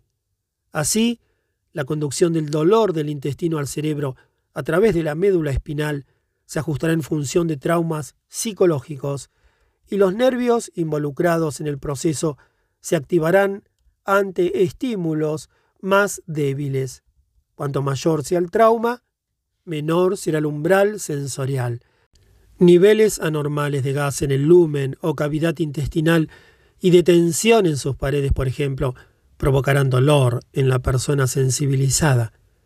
Al mismo tiempo, las áreas prefrontales de la corteza se encontrarán en un agudizado estado de vigilancia y responderán con molestia a procesos fisiológicos normales. Además del aumento del dolor, los pacientes del síndrome de intestino irritable muestran mayores niveles de ansiedad, agitación y fatiga durante la distensión rectal que las personas sanas. En momentos de estrés emocional, la actividad de las regiones corticales amplifica la percepción de dolor. El doctor Ling Chang es profesor asociado en la Escuela de Medicina de la Universidad de California en Los Ángeles, UCLA, y codirector del programa de enfermedades neuroentéricas de la UCLA CURE. Ha resumido de la siguiente manera el conocimiento actual acerca del síndrome del intestino irritable. Dice, tanto los estresores externos como internos contribuyen al desarrollo del síndrome del intestino irritable. Los estresores externos incluyen el maltrato durante la infancia y otras tensiones patológicas que alteran la respuesta al estrés y hacen más vulnerable a un individuo predispuesto a desarrollar el síndrome. Más adelante, las infecciones, la cirugía, los antibióticos y estresores psicosociales pueden contribuir al inicio del síndrome y su exacerbación. Es indudable que el estrés puede provocar contracciones en los intestinos. Las mujeres que han sufrido agresiones sexuales, por ejemplo, son propensas al estreñimiento cuando los músculos del suelo pélvico están crónicamente contraídos y se muestran incapaces de relajarse durante la defecación. Por otro lado, tal y como han experimentado personas que han sufrido un miedo terrible el estrés puede provocar movimientos incontrolables en el colon. Esto se vio gráficamente ilustrado en un joven futuro médico que se convirtió sin saberlo en el conejillo de indias de un experimento. Los investigadores elaboraron un complejo engaño al sugerirle a un estudiante de medicina de cuarto curso que le habían detectado un cáncer durante un examen sigmoideoscópico al que se le había sometido voluntariamente. Esto produjo un aumento de contractilidad o espasmo del intestino, que persistió hasta que el engaño fue develado. Este tipo de estudios confirman que el estrés influye sobre el funcionamiento del colon en personas normales y en pacientes. Lo que se ha descubierto sobre el síndrome de intestino irritable es aplicable a otras enfermedades intestinales. Además de este síndrome, Patricia sufre un ardor de estómago que parece desafiar las explicaciones médicas. Habla de ello con amargura. Tengo un misterioso problema gastrointestinal que nunca me ha sido diagnosticado. Sufro acidez después de comer cosas totalmente insípidas. He tenido que eliminar de mi dieta todo lo que tenga sabor. No dejan de hacerme análisis y lo único que me dicen es que estoy bien. Para ser más precisos, un análisis sí mostró una pequeña alteración, pero me dijeron que era totalmente desproporcionado respecto a lo que verdaderamente sentía. Me meten esa cosa por la nariz hasta el esófago y miden la cantidad de ácido. Había, dijeron, un poquito de ácido, pero no el suficiente para provocar el grado de dolor que siento. Llevo tomando pantoprazol tres o cuatro años, se suponía que iba a eliminar el ácido por completo y se supone que solo debía tomarlo durante seis semanas. También tomo diobol o gaviscón todos los días. Sigo sintiendo síntomas de acidez, pero no encuentran nada. El nombre médico para el molesto flujo crónico de ácido estomacal al esófago es enfermedad que es llamada reflujo gastroesofágico. En 1992, un grupo de investigadores estudiaron la relación entre los síntomas del reflujo y el estrés en sujetos a los que se les había diagnosticado la enfermedad. Si bien entre estos pacientes la percepción de ardor estomacal asociado al reflujo aumentaba notablemente durante el sometimiento a estímulos estresantes, las medidas objetivas de niveles de ácido permanecieron iguales entre un estímulo y otro. En otras palabras, el estrés disminuía el umbral del dolor. Un especialista intestinal, desconocedor de la neurofisiología o psicología del dolor, que examine el esófago inferior de Patricia con un endoscopio, seguramente le dirá con total sinceridad que el reflujo de ácido que observa es insuficiente para explicar el grado de su dolor. Y Patricia, con la misma sinceridad, podrá enfurecerse ante lo que ella percibiría como el insensible desprecio hacia un síntoma que es fuente diaria de intensa incomodidad en su vida. Esto no quiere decir que las personas con enfermedad por reflujo gastroesofágico no experimenten reflujos más frecuentes que otras personas. Seguramente lo hagan, y de nuevo, es problema tanto del intestino como del cerebro unos investigadores que compararon a personas sanas con pacientes de reflujo hallaron que la presión del esfínter esofágico en reposo era frecuentemente más baja entre los sujetos enfermos. La eficiencia disminuida de los músculos del esfínter permitía más episodios de reflujo. ¿Cómo pueden contribuir al reflujo la mente y el cerebro? Sucede por medio del nervio vago, que es el responsable del tono de los músculos del esfínter del esófago inferior. A su vez, la actividad del vago está influida por el hipotálamo. Este, como hemos visto, recibe información de los centros emocionales de la corteza susceptible al estrés. De este modo, en la enfermedad por reflujo gastroesofágico, un umbral del dolor disminuido se combina con una relajación excesiva del esfínter. Se trata en ambos casos de fenómenos potencialmente relacionados con el estrés. Las tres mujeres entrevistadas para este capítulo describieron dolores similares, aunque solo Patricia reúne una constelación de síntomas que merecen el pleno diagnóstico de síndrome de intestino irritable. A diferencia de la mayoría de los pacientes de los estudios de Carolina del Norte, ninguna de estas tres mujeres sufrió abusos sexuales o físicos de niña ni de adulta. Como entonces podemos dar cuenta de esos umbrales de dolor disminuidos? La regulación a la baja del termostato de dolor del sistema nervioso no requiere de abusos o maltrato. El estrés emocional crónico es suficiente para reducir el umbral del dolor y provocar hipervigilancia en el cerebro. Si bien el maltrato sería una fuente importante de dicho estrés, existen otros estreses potenciales sobre el niño en desarrollo que son sutiles, menos visibles, pero igualmente dañinos. Tales tensiones están presentes en muchas familias con padres que aman a sus hijos y a quienes les horrorizaría la idea de hacerles daño. Las experiencias que afectan a la fisiología de la percepción del dolor y del funcionamiento intestinal pueden darse en niños que no recibieron ningún tipo de maltrato y que incluso se sintieron amados y protegidos. Los estresores inmediatos para los agudos dolores abdominales de Magda estuvieron relacionados con su trabajo en un hospital de Nueva York. El director de su laboratorio había dimitido recientemente y Magda no tenía una buena relación con su sustituta. La nueva jefa me la tuvo jurada desde el principio.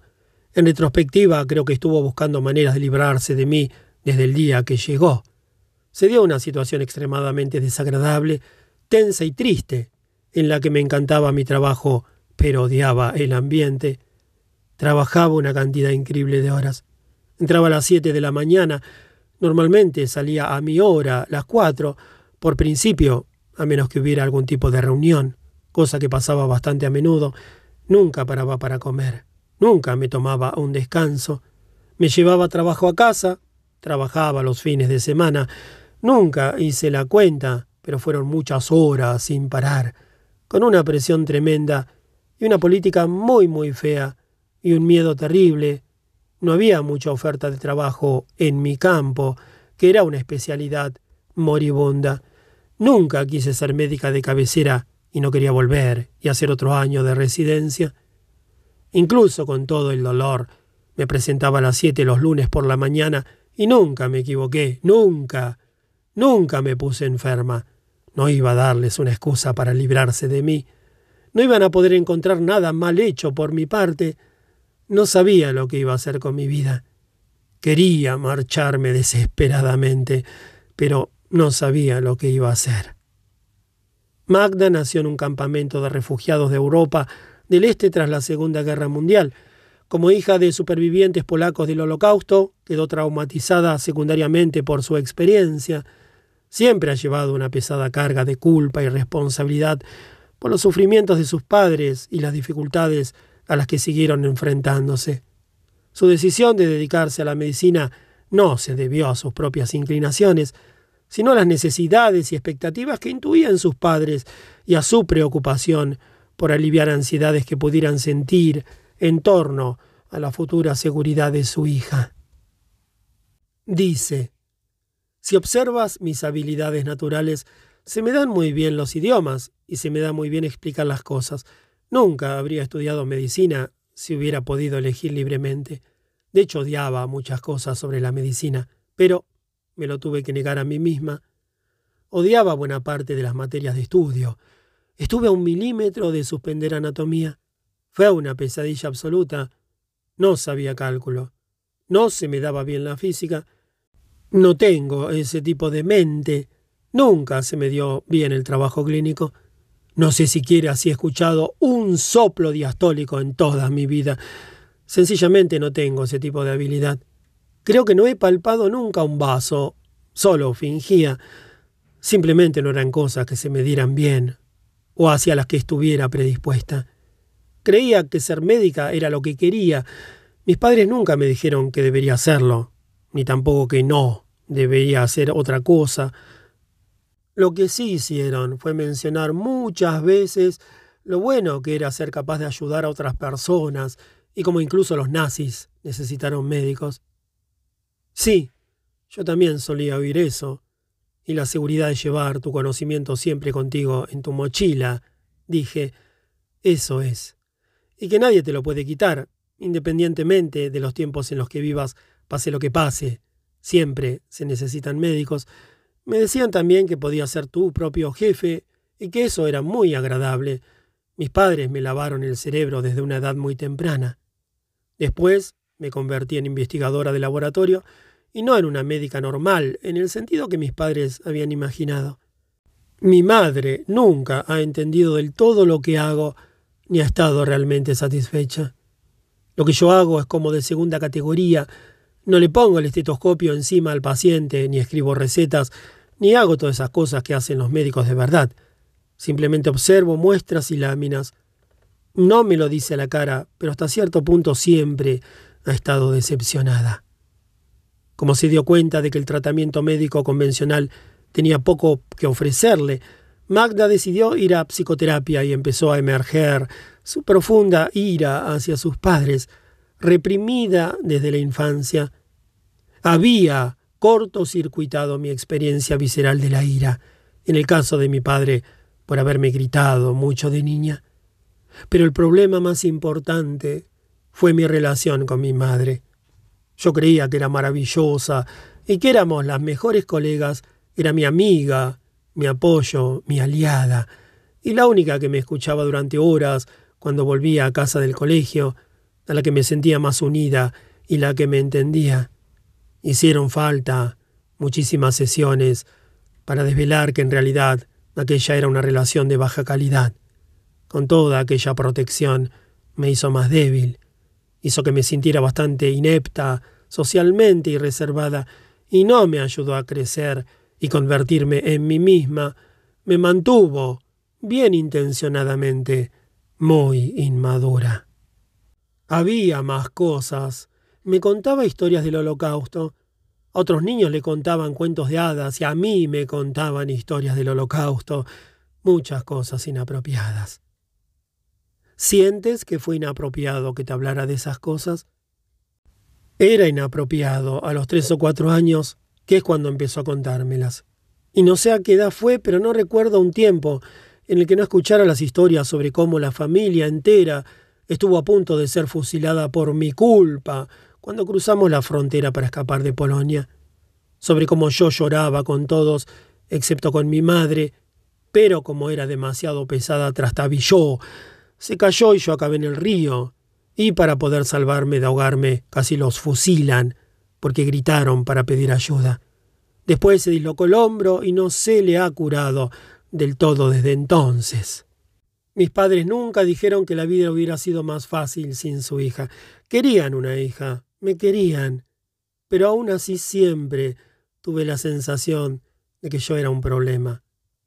Dado el trauma que sus padres habían sufrido y las circunstancias que rodearon sus años de desarrollo, la elección de Magda de ignorar sus propias inclinaciones fue casi inevitable. Aquella elección también la hizo peligrosamente vulnerable al estrés.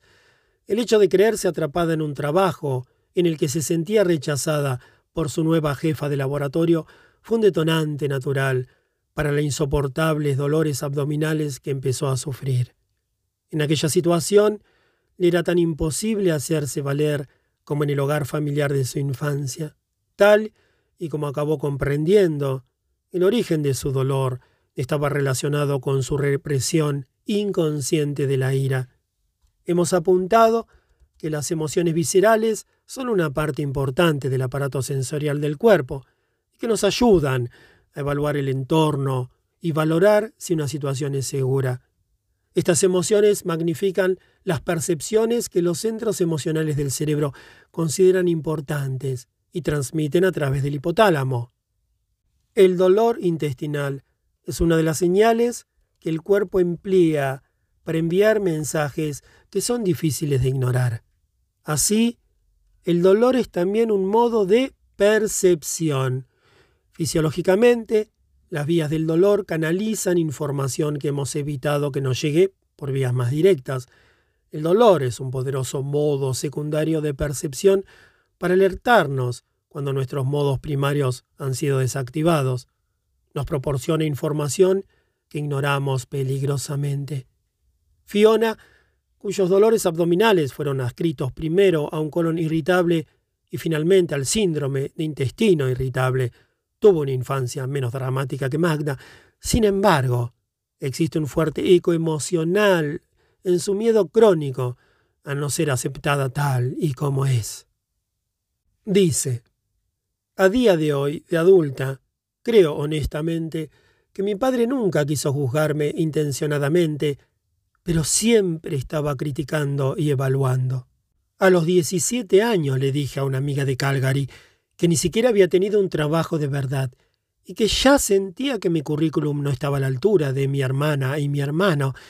Con papá siempre sentías que estabas elaborando un currículum en vez de hacer simplemente lo que te apetecía. Le pregunto, ¿de niña no hablabas con tus padres cuando te encontrabas mal? Cuando me encontraba mal físicamente, sí. Emocionalmente, nunca. Nunca se me ha dado bien hablar de esas cosas. No sé por qué. Creo que es demasiado personal y privado. Hace cinco años no habría hablado contigo. En el momento de nuestra entrevista, los estreses inmediatos en la vida de Fiona provenían de su matrimonio. Llevaba casada ocho años y tenía dos hijos. Dice, mi marido sufre depresión y ataques de pánico. Tiene momentos de mucha ansiedad. Lleva así desde que lo conozco. Es un gran tipo y lo quiero mucho, es una persona de buen corazón, pero ha sido agotador cuidar de él. He sido su madre. Tengo tres hijos. Uno de treinta y nueve años, otro de seis y otro de dos. Continúa diciendo, Eres consciente de estos problemas. Es posible que tus dolores sean reflejo de otra cosa a la que no le hayas prestado atención, pensé. En lugar de ver los dolores como un problema, Quizás sean en realidad sentimientos que te están diciendo algo. Cuando no prestas atención a las señales emocionales, tu cuerpo dice muy bien. Aquí tienes unas señales físicas. Si tampoco les prestas atención, te metes en un buen lío. Una semana después de aquella conversación, Fiona me llamó y me reveló que su marido tenía un serio problema de drogadicción que ella llevaba ignorando mucho tiempo. Había reprimido su ansiedad y su ira, con la esperanza pueril de que lo dejaría. A consecuencia de nuestra entrevista, empezó a replantearse la situación. Patricia, que sufría del síndrome del intestino irritable y reflujo esofágico, tuvo la infancia más emocionalmente difícil de las tres mujeres tratadas en este capítulo. Creció con la sensación no solo de ser inaceptable tal cual era, sino de haber sido indeseada desde el principio. Sé que no fui deseada. No sé cuándo me di cuenta por primera vez, si de adolescente o de adulta. He pensado en cosas que me ha dicho mi madre y me he dado cuenta de que las señales estuvieron ahí desde niña. No las supe ver. Lo único que sabía era que me sentía incómoda. Siempre decía, ¿sabes? No creo que pertenezcas a esta familia. Creo que nos dieron al bebé equivocado. Y me lo decía con una sonrisa en la cara. Pero claro, mucha gente finge bromear cuando dice cosas en serio. Los pacientes de intestino irritable son más propensos que otros a presentar síntomas en otras partes del cuerpo. La susceptibilidad al dolor, migrañas, por ejemplo, es un problema al que muchos pacientes del síndrome de intestino irritable son propensos, un hecho que podemos entender rápidamente si comprendemos el concepto de la sensibilización del sistema nervioso por experiencias estresantes. La percepción agudizada del dolor puede ser generalizada, como demuestra el historial médico de Patricia. Además de síndrome de intestino irritable y reflujo esofágico, sufre otras enfermedades, como la cistitis intersticial y la fibromialgia. En el estudio de Carolina del Norte que halló que una mayoría de mujeres con el síndrome del intestino irritable había sufrido abusos también se descubrió que solo en el 17% de los casos de abuso los médicos de las pacientes estaban al tanto de sus historias traumáticas. La exclusión casi total de las historias personales del tratamiento médico de las enfermedades priva a los médicos de poderosas herramientas curativas. También los hace vulnerables a echarse a los brazos del último milagro farmacológico, el ejemplo de una droga maravillosa para el síndrome de intestino irritado, aparecido hace varios años, supuso una buena cura de humildad. El 24 de octubre del 2000, The Medical Post, una publicación semanal leída por muchos médicos canadienses, reprodujo el siguiente título entusiasta. Una nueva droga alivia los síntomas del síndrome de intestino irritable en mujeres. El artículo afirmaba que un nuevo medicamento, alocetrón, había demostrado en pruebas clínicas aliviar el dolor y la función intestinal en pacientes con síndrome de intestino irritable, especialmente en mujeres propensas a la diarrea. Se citaba una autoridad canadiense que apoyaba el uso de la droga y se esperaba que otros siguieran su ejemplo. Los médicos van a contar con útiles terapias potenciales para el síndrome de intestino irritable. Los pacientes de síndrome de intestino irritable tienen la frustrante sensación de que no sabemos realmente lo que está causando los síntomas. Algunos pacientes no reciben mucho alivio. Otro experto, jefe del Departamento de Medicina de una universidad canadiense, se hizo eco de la valoración positiva del nuevo medicamento. Es un avance muy emocionante. No hay nada mejor en el mercado. Ninguna de las otras drogas funciona. Esta es la solución. Cuatro meses antes de Medical Letter, un respetado boletín semanal sobre medicamentos, ya había informado de que no existían pruebas de que el alocetrón ofreciera ninguna ventaja respecto a los tratamientos habituales. Para aquellos pacientes que sí experimentaron una mejora con el medicamento, los beneficios desaparecían a la semana de dejar de tomarlo. The Medical Letter también apuntaba que algunas mujeres que lo habían tomado habían desarrollado colitis isquémica, una enfermedad potencialmente catastrófica en la que el tejido intestinal queda dañado por falta de oxígeno, causada por la restricción del riego sanguíneo. El alocetrón también fue recibido con una gran fanfarria en los Estados Unidos en febrero del año 2000 fue aprobado por la Food and Drug Administration, responsable estatal de la seguridad alimenticia y de productos farmacológicos. A finales de noviembre, apenas un mes después de la publicación del artículo entusiasta en The Medical Post, la FDA obligó al fabricante a retirar el medicamento había habido más mujeres hospitalizadas por colitis isquémica, varias de las cuales requirieron cirugía. Se supo que en al menos un caso tuvieron que extirpar el colon entero al paciente. También se informó de casos de muertes. Si se recetan medicamentos para enfermedades crónicas, como el síndrome de intestino irritable, por lo general deben tomarse durante meses o años. Siempre es arriesgado entregarse a una nueva droga cuya seguridad a largo plazo no puede haber sido demostrada cuando aparece en las farmacias. Los médicos y los pacientes no tienen por qué recurrir a los medicamentos cuando el impacto de factores psicológicos sobre una enfermedad ha quedado ampliamente demostrado. Existen pruebas alentadoras de que incluso una mínima intervención psicológica puede ser beneficiosa. En un estudio controlado de tratamiento cognitivo-conductual para pacientes de síndrome de intestino irritable, ocho sesiones de grupo de dos horas a lo largo de un periodo de tres meses provocaron un aumento del número de estrategias cognitivas y conductuales efectivas y la reducción simultánea de molestias abdominales. Además, la mejoría continuó en exámenes de seguimiento realizados dos años después. Magda, la médica de Nueva York, ha afrontado sus dolores abdominales debilitadores, dando salida a su ira reprimida a través de la psicoterapia. También ha encontrado una profesión más acorde con sus inclinaciones y personalidad. Lo de estar dolorida el 80% del tiempo desapareció hace mucho, dice. En los últimos dos o tres meses he experimentado incluso más mejoría. Recientemente limpié la nevera de mi oficina donde guardo una botella de Ventilol, un medicamento para aliviar los espamos de los intestinos. Sinceramente, no recuerdo cuándo lo tomé por última vez. Debió de ser hace unos cuantos meses.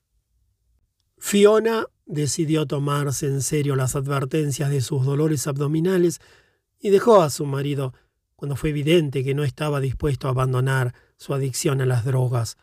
Junto con sus dos hijos, se ha mudado a una nueva ciudad y ha pedido el divorcio. Ha dejado de sufrir dolores.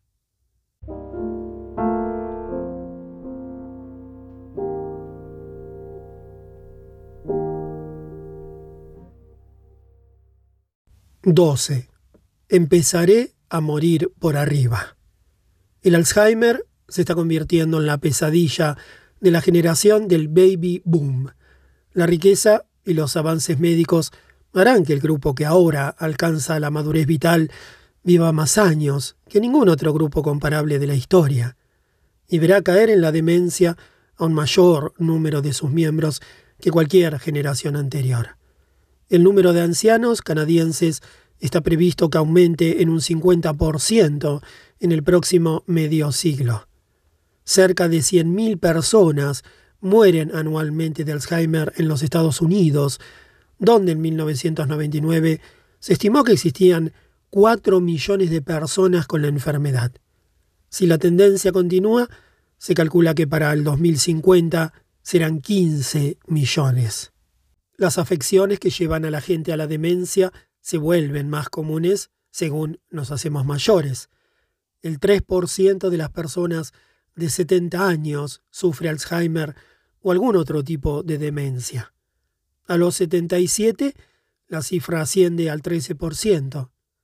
Los costes económicos son enormes, al igual que la carga física y emocional de los cuidadores. ¿Cómo pueden las personas que conservan una mente sana imaginar el sufrimiento de alguien que observa con impotencia como su memoria, su intelecto y su propio ser se disuelven en un caos infantil? Si la enfermedad sigue su curso natural, a la gradual pérdida de control sobre la expresión emocional, el habla y las funciones corporales le siguen la inmovilidad y la muerte. Esto es lo peor que le puede pasar a un ser pensante, dijo una persona con Alzheimer. Sientes que te desactivas por dentro y por fuera. El paciente estaba hablando con David Schenk, autor del iluminador libro El Alzheimer. Schenk cita también a Jonathan Swift. El ingenioso escritor satírico irlandés del siglo XVII fue un gigante intelectual reducido en sus últimos años a un liliputiense mental con fallos de memoria y pensamientos desordenados. Ni leo ni escribo, ni recuerdo ni converso, se lamentaba Swift en una carta escrita durante las primeras fases de su demencia. En otra dijo, apenas puedo escribir diez líneas sin errores, como verás por el número de tachones y manchurrones. Por si fuera poco, no tengo ni un hilo de memoria. Una de las primeras estructuras en deteriorarse en el Alzheimer es el hipocampo, un centro de materia gris en el lóbulo temporal del cerebro, localizado a ambos lados, junto a las orejas. El hipocampo interviene en la formación de recuerdos y juega un importante papel en la regulación del estrés. Es bien sabido que altos niveles crónicos de la hormona de estrés cortisol pueden coger el hipocampo. ¿Podrían la experiencia vital temprana, la represión y una vida de estrés predisponer a una persona a desarrollar Alzheimer? Las investigaciones científicas así lo indican, al igual que la observación detenida de las vidas de personas con Alzheimer, ya sean personas corrientes o famosas como Swift o el antiguo presidente de los Estados Unidos Ronald Reagan. Un interesante indicador de que las relaciones tempranas pueden ser cruciales en el desarrollo posterior de demencia proviene de la experimentación con animales. Las ratas, que reciben un trato delicado durante la infancia, no sufren prácticamente pérdida de células en el hipocampo cuando alcanzan una edad avanzada. Su capacidad para recordar permanece intacta. En comparación, las ratas que no reciben los mismos cuidados son más propensas a sufrir un encogimiento del hipocampo y a mostrar una mayor merma de memoria edades avanzadas. En humanos, el ampliamente difundido estudio NUN, monja, descubrió que una baja capacidad lingüística en edades tempranas estaba íntimamente relacionada con la demencia y la muerte prematura a edades avanzadas. La investigación retrospectiva examinó las autobiografías de un grupo de monjas jóvenes escritas durante su primer año en el convento. Su edad media en el momento de la redacción de sus autobiografías era de 23 años. Más de seis décadas después, los investigadores pidieron ver aquellos testimonios y además examinaron a cada una de las monjas, ya ancianas, para estudiar su salud y agudeza mental. Como parte del estudio, se le pidió a cada monja permiso para practicarles una autopsia después de morir. Resultó que aquellas que expresaban pobreza de ideas y que habían empleado un lenguaje menos brillante en sus memorias de juventud eran proporcionalmente más propensas a desarrollar Alzheimer clínico según se hacían mayores, lo cual quedaba confirmado por los hallazgos patológicos en el cerebro a la hora de realizar las autopsias. La riqueza o pobreza en el uso del lenguaje está determinada por muchos factores, pero el principal es la calidad de las relaciones emocionales tempranas. El autor del clásico universal, Los viajes de Gulliver, no parece haber sido privado de capacidad lingüística. Examinada más atentamente, sin embargo, tanto la vida como la obra de Jonathan Swift muestran una pobreza de experiencia emocional sentida y expresión emocional directa. Sus fenomenales poderes estaban sobre todo confinados a ideas intelectuales y a una agudeza de ingenio tan seca que en ocasiones se le escapaba a los lectores menos sofisticados. Como vimos en el caso de Gilda Radner, el ingenio puede ser un estilo de afrontamiento que bloquea el dolor emocional consciente, camufla la ira y proporciona un medio de conseguir la aceptación de los demás podemos deducir las emociones intensamente negativas que inquietaban a Swift, en especial su ira hacia las mujeres, a través del estilo pasivo-agresivo de su sátira irreverente y de algunos pasajes crudamente descriptivos en sus narraciones. Swift crea una de las experiencias más físicamente repulsivas para Gulliver cuando lo enfrenta a un pecho femenino en Brobdingang, la tierra de los gigantes. En esta escena, Gulliver observa a una nodriza amamantando a un bebé. Debo confesar que nada me ha producido nunca más repugnancia que la visión de aquel pecho monstruoso, que no sé con qué comparar. Sobresalía unos seis pies y no tenía menos de dieciséis de circunferencia. El pezón era como la mitad de mi cabeza, y su color y el de la teta eran tan multivarios, con los lunares granos y pecas, que nada podía resultar más repugnante. Comprendemos este inquietante pasaje a un nivel más profundo una vez que sabemos que Swift sufrió un doloso daño emocional durante la infancia, que después atribuyó a su niñera. El padre de Swift, también llamado Jonathan, murió siete meses antes del nacimiento de su primer y único hijo. Con solo un año, Jonathan fue separado de su madre Abigail, y no la vería durante años.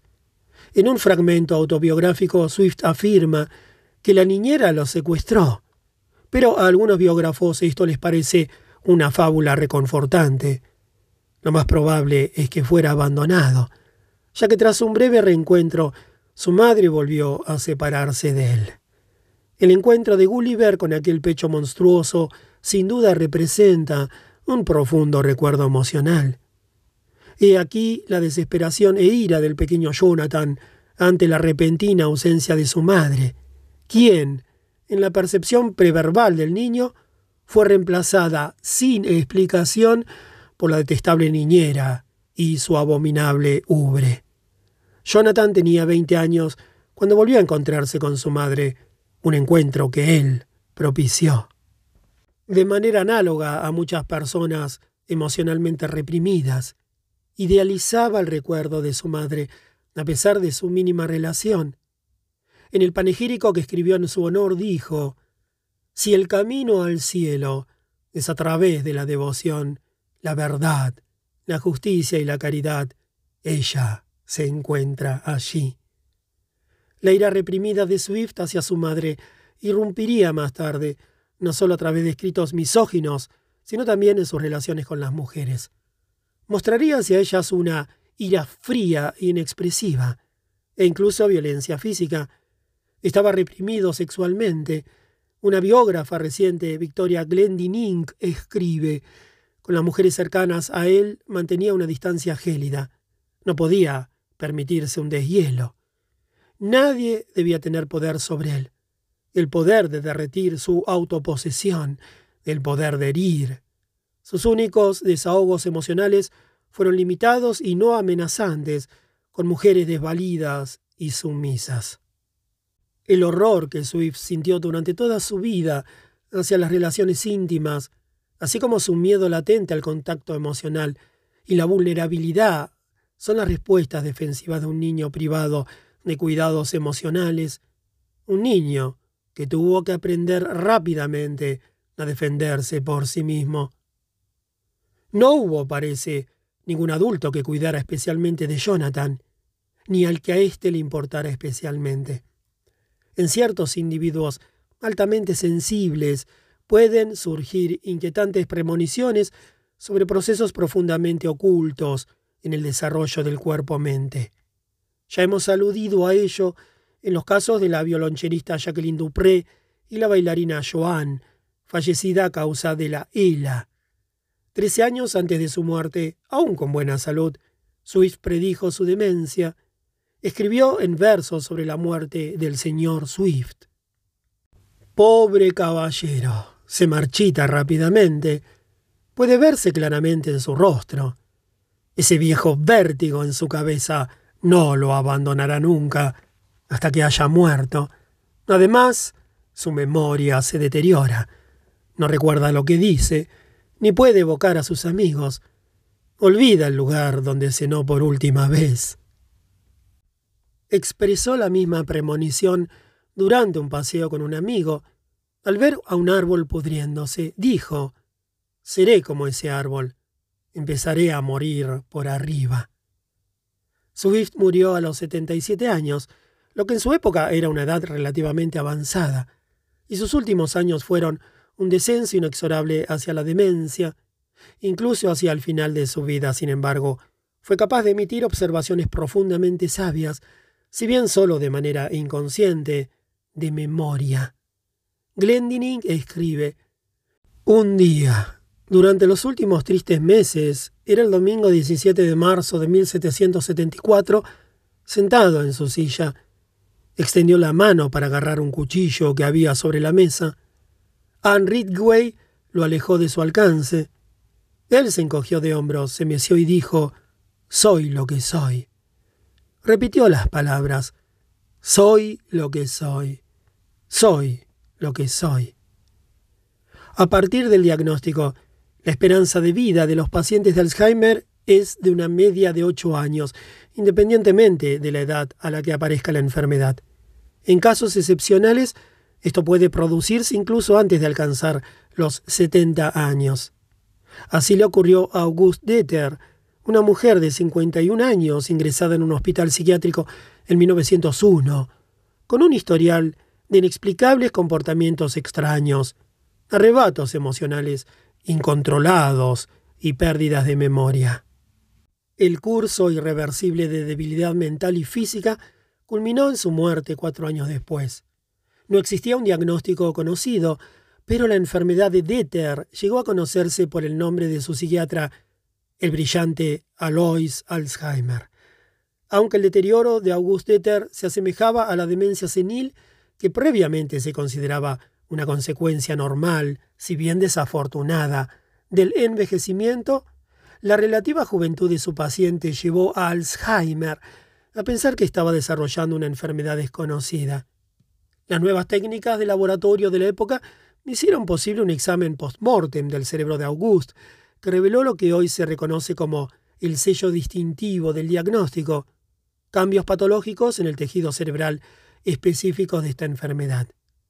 Las fibras nerviosas normales son destruidas y reemplazadas por ovillos de extraños hilos llamados fibrillas, y por placas, que David Sheng describe como bultos marrones con corteza, un revoltijo de gránulos e hilos cortos e irregulares, como imanes pegajosos de basura microscópica.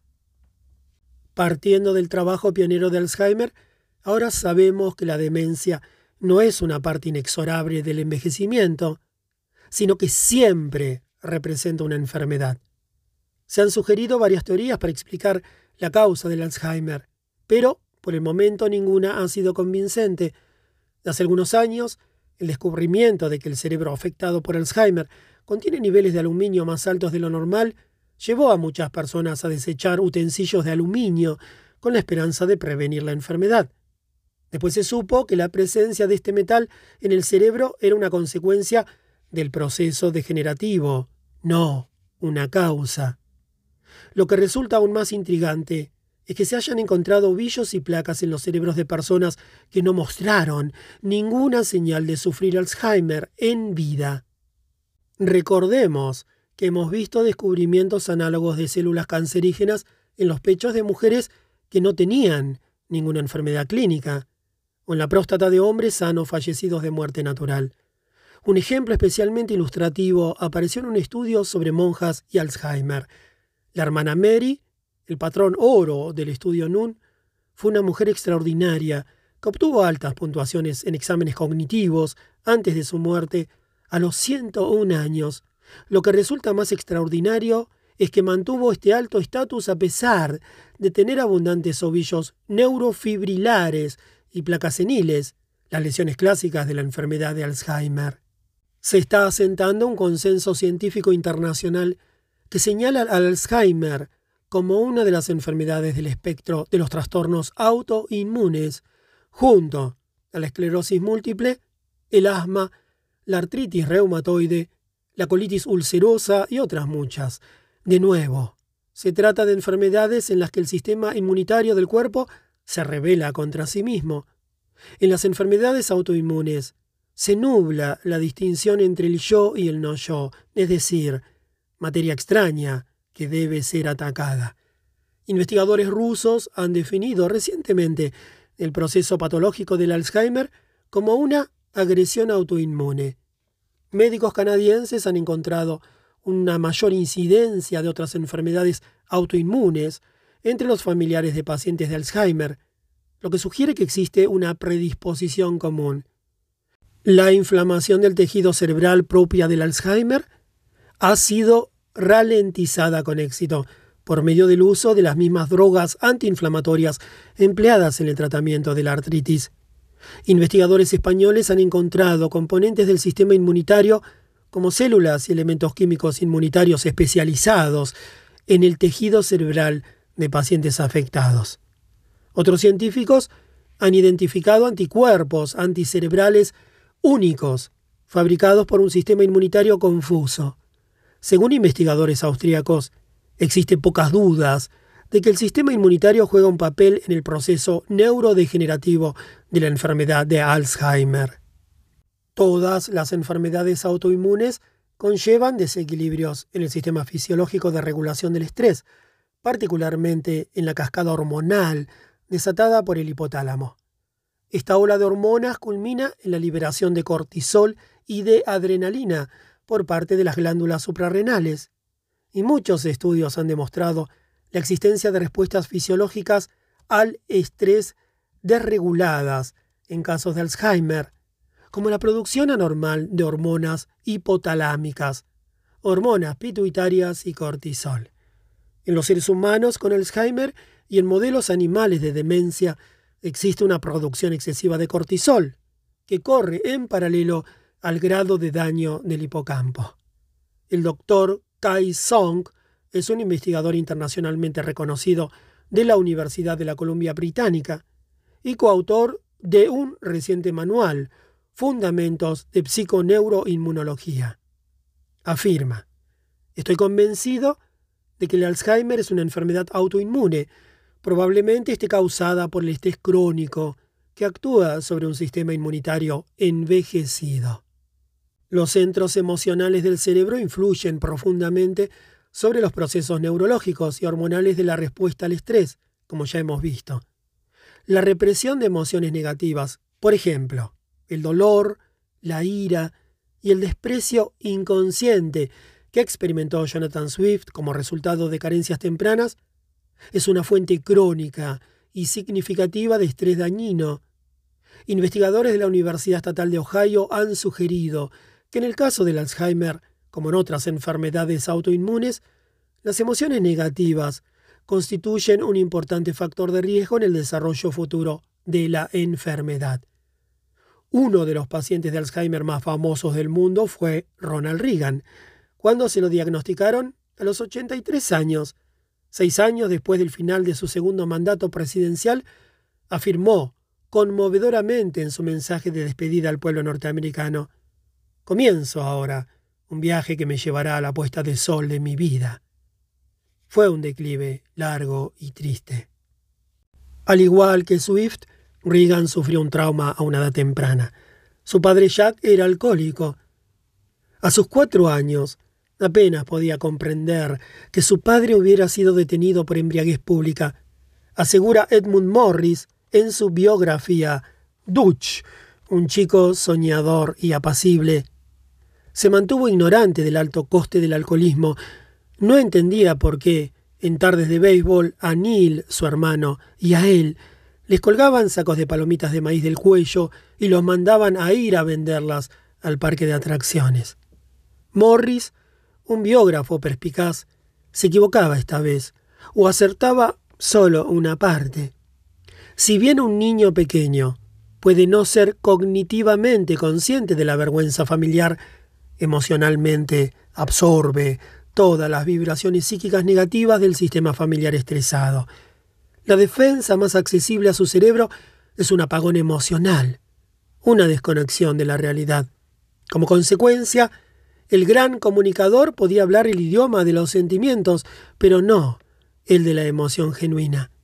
La expresión no tengo palabras se convirtió en el mantra de Reagan, su cliché habitual, cuando se le pedía que expresara sus emociones, escribe Morris. Si el apagón emocional ocurre lo suficientemente pronto durante las fases críticas del desarrollo cerebral, la capacidad de reconocer la realidad puede verse mermada permanentemente. Reagan tuvo dificultades durante toda su vida para diferenciar entre la verdad y la ficción. Era incapaz de distinguir entre realidad e invención, rememoró una antigua prometida, lo cual indica que en la mente del niño y después en la del adulto la invención reemplazó a la dolorosa realidad. La memoria de Reagan era selectiva, escribe el editor Michael Corda en su propia autobiografía, Editar la vida, publicada en 1999.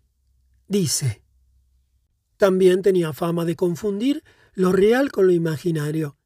A los soldados que recibieron la medalla al mérito, les contó una historia sobre un piloto de un B-16 alcanzado por el fuego antiaéreo. El hombre ordenó a la tripulación que se lanzara en paracaídas. Justo cuando él estaba a punto de saltar del avión en llamas, descubrió que el artillero se encontraba atrapado en su torreta, herido e incapaz de salir por la escotilla, y aterrorizado ante la perspectiva de morir solo. El piloto se quitó su paracaídas, fue hasta la torreta del artillero y se tendió en el suelo para meter el brazo y sostener la mano del joven moribundo. No te preocupes, hijo, nos iremos juntos, le dijo mientras el avión caía en picado. A Reagan se le saltaron las lágrimas y también a los condecorados con la medalla al mérito. El único problema, como la prensa no tardó en descubrir, era que eso jamás había ocurrido. Se trataba de la escena de una película, que el presidente había transferido a la vida real. Abundan anécdotas similares sobre Reagan, al igual que historias de su pobre memoria interpersonal.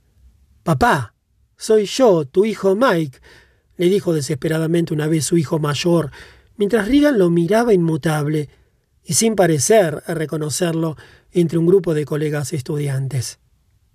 El entonces futuro presidente se describió una vez como el centro vacío y tranquilo del huracán. Morris escribe que sobre la personalidad de Ronald Reagan hubo siempre una inmensa insularidad. El niño ya estaba envuelto en una extraña calma, una parálisis de sensibilidad. El propósito de aquella parálisis defensiva y autoinducida está claro. Como afirmó otra mujer que rechazó las insinuaciones del joven Reagan, siempre he sabido que no hay forma de herir a Dutch. Dutch, el apodo de Reagan de sus días de locutor de radio, Sí, podía ser herido. Lo que ocurrió fue que enterró el dolor y la ira profundamente, donde su resultante represión emocional queda más claramente demostrada es en una descripción que Reagan hizo de un incidente en el que, a los once años, llegó a casa y encontró a su padre en la calle, ebrio. Jack estaba tendido en la nieve, con los brazos abiertos. Estaba borracho, muerto para el mundo. Lo miré desde arriba durante un minuto o dos. Me sentí lleno de dolor por mi padre. viéndolo allí, con los brazos abiertos como si estuviera crucificado, como de hecho lo estaba, con el pelo empapado por la nieve derretida, roncando al respirar. No fui capaz de sentir resentimiento alguno hacia él. La frase fui incapaz de sentir resentimiento revela la ira del chico hacia su padre. En psicoterapia uno ve a menudo este tipo de confirmación por negación. El orador afirma espontáneamente no sentir cierta emoción, normalmente ira, sobre la que no se le ha preguntado. Esta autoafirmación era más válida de lo que podía imaginar.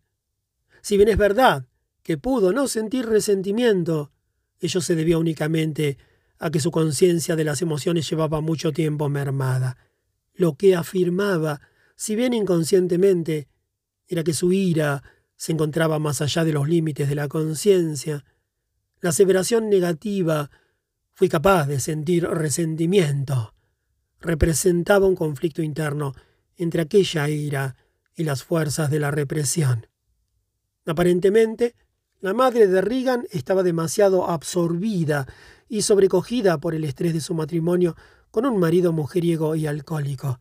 No estaba disponible para sus hijos, del mismo modo que más adelante Reagan no lo estaría para los suyos. A menudo, el antídoto del niño contra la ira que siente al ser ignorado es idealizar a su madre. Y eso es lo que Reagan probablemente hizo.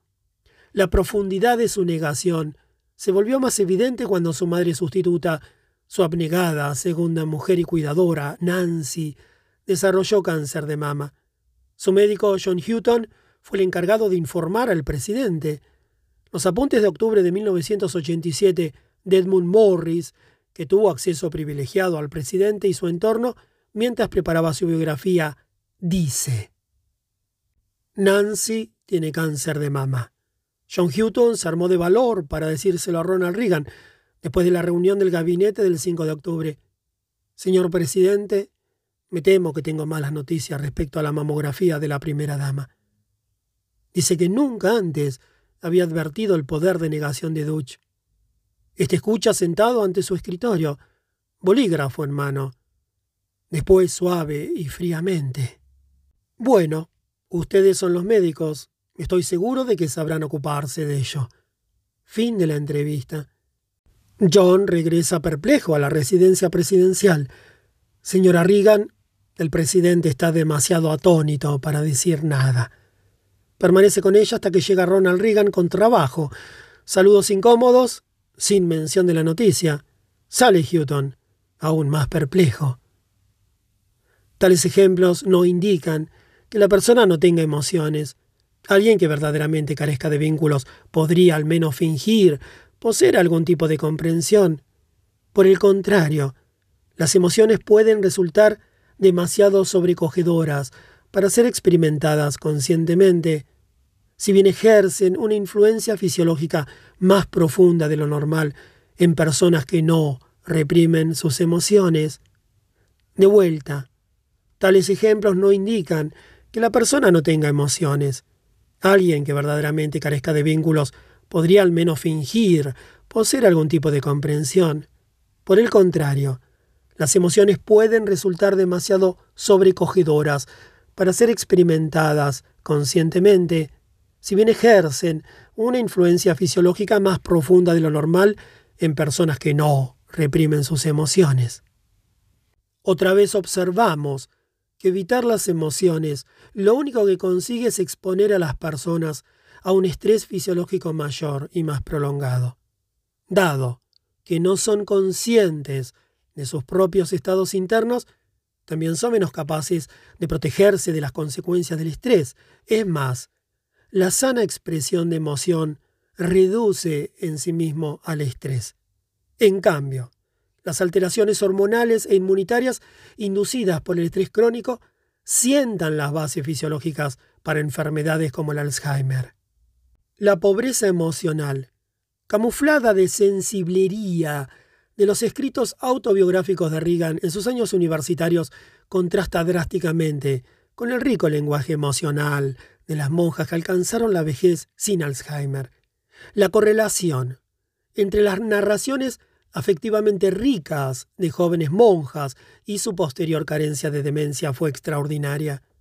Las que escribieron con una mendacidad emocional similar a la de Reagan acabaron con Alzheimer. Las historias vitales de todos los pacientes de Alzheimer, de los que me ocupé a lo largo de mis años como médico de cabecera, se caracterizaban por la represión emocional. Entrevisté a varios adultos que hoy se están ocupando de padres mayores con Alzheimer y todos afirmaron que estos habían sufrido carencias emocionales a lo largo de sus vidas. Me dijo una persona, el padre de mi madre murió bastante joven Creo que ella tendría 10 u 11 años. La familia vivía en Vancouver, pero sus padres la habían enviado a Gibsons a trabajar en una casa aquel verano. Eso fue en los años 30. Mi madre estaba trabajando en Gibsons cuando murió su padre. La hermana mayor de mi madre la llevó a Vancouver. Cuando llegaron a casa, su madre le dijo a la hermana, delante de mi madre, ¿por qué la has traído? Fue un gesto increíblemente cruel. Siempre hubo una cantidad enorme de tensión mientras crecí, recordó otro hombre cuya madre también tiene Alzheimer. Las cosas estaban latentes. Mi madre lo decía todo con un tono alegre, pero su lenguaje corporal decía vete. No revelaba nada. Crecí sintiendo que no sabía lo que pasaba.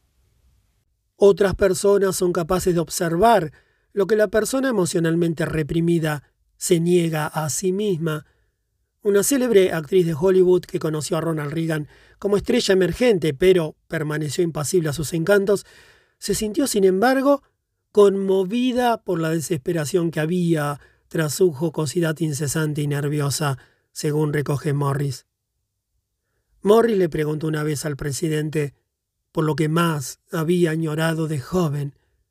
Se produjo un largo silencio mientras intentaba eludir la pregunta, escribe el autor. Reagan finalmente respondió que lo que más había añorado no había sido alguien que lo quisiera. Lo que en realidad echó en falta, dijo, fue no tener a nadie a quien amar.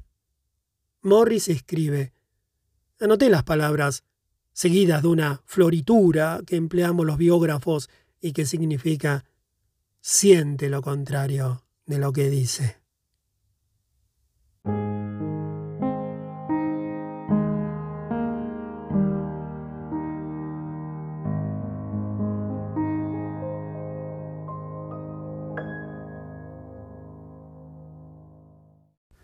Trece.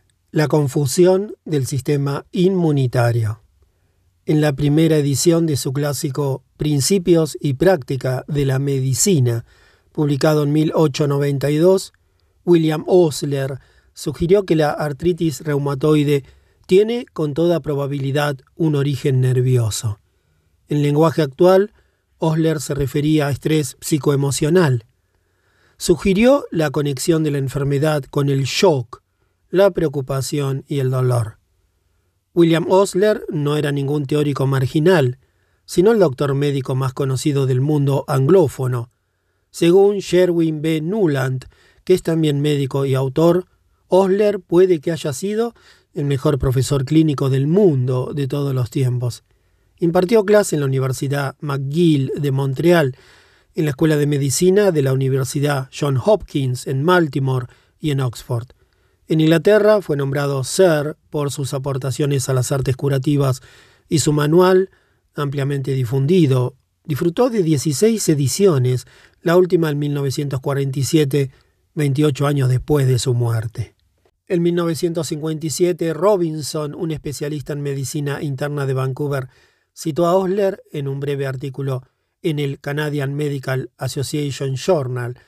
Dice, también me ha impresionado la frecuencia con que el estrés crónico o prolongado puede preceder al desarrollo de enfermedades reumatoides, Creo que el aspecto emocional y psicológico de muchos pacientes es de primordial importancia. La educación médica del Dr. Robinson seguía influida por la perspectiva humana y holística de Osler. Ahora, a comienzos del siglo XXI, resulta inútil revisar los textos médicos más difundidos en busca de menciones al estrés y su relación con la artritis reumatoide u otras enfermedades autoinmunes, todas caracterizadas por una guerra civil entre el sistema inmunitario y el cuerpo. Dicha omisión, que resulta trágica para los millones de seres humanos que sufren afecciones reumatoides de diversos tipos, es todavía más injustificable, ya que las investigaciones han establecido desde hace mucho tiempo la conexión entre el estrés y las enfermedades autoinmunes y nos han ayudado a entender muchas de sus potencialidades vías fisiológicas. La serie amplia y superpuesta de enfermedades llamadas reumáticas incluyen la artritis reumatoide, la esclerodermia, la espondiloartritis anquilosante y el lupus erimatoso sistémico.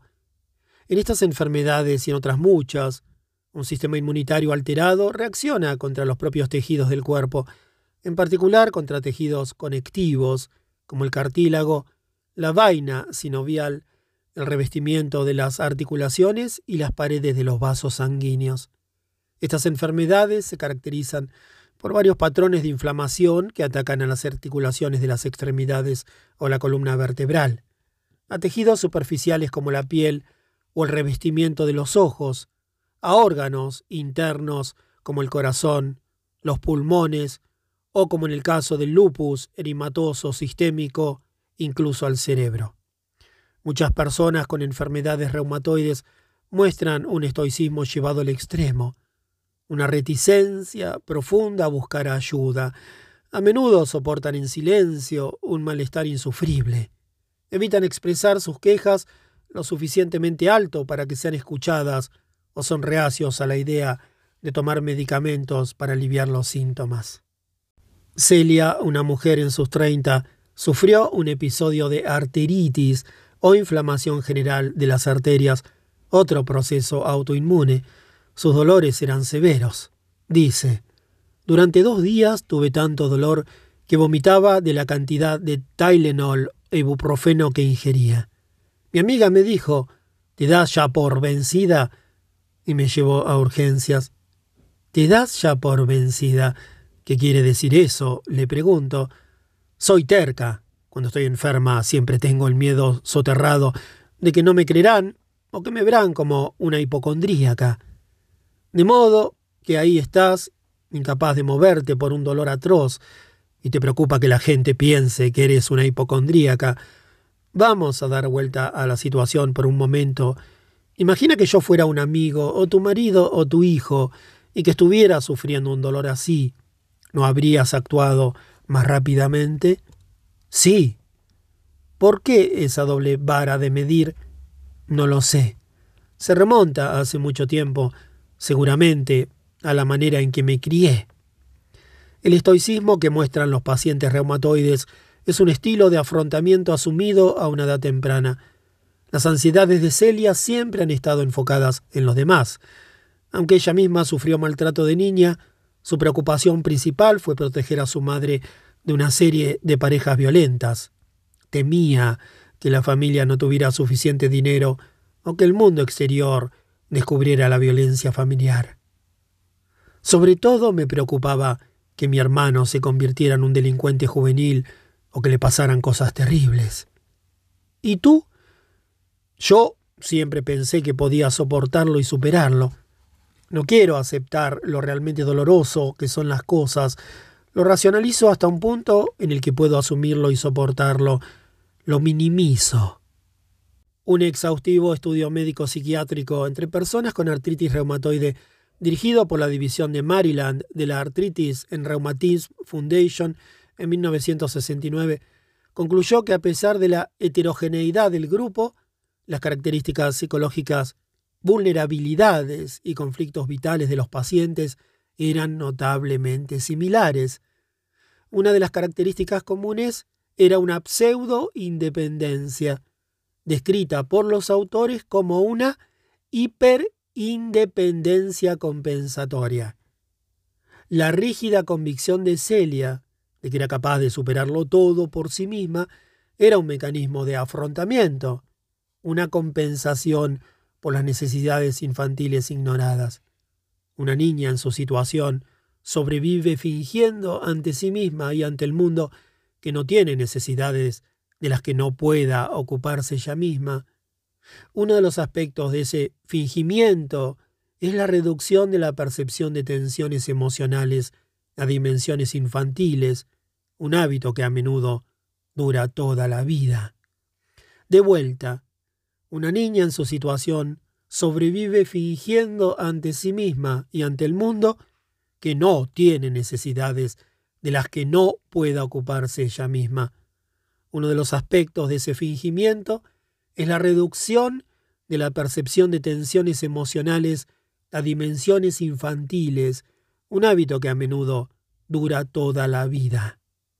La hiperindependencia compensatoria, que se origina en un temprano intercambio de papeles entre padre e hijo, también explica la feroz resistencia de Celia al dolor físico, hasta el punto de que una amiga tuvo que arrastrarla a urgencias con las palabras ¿Te das ya por vencida?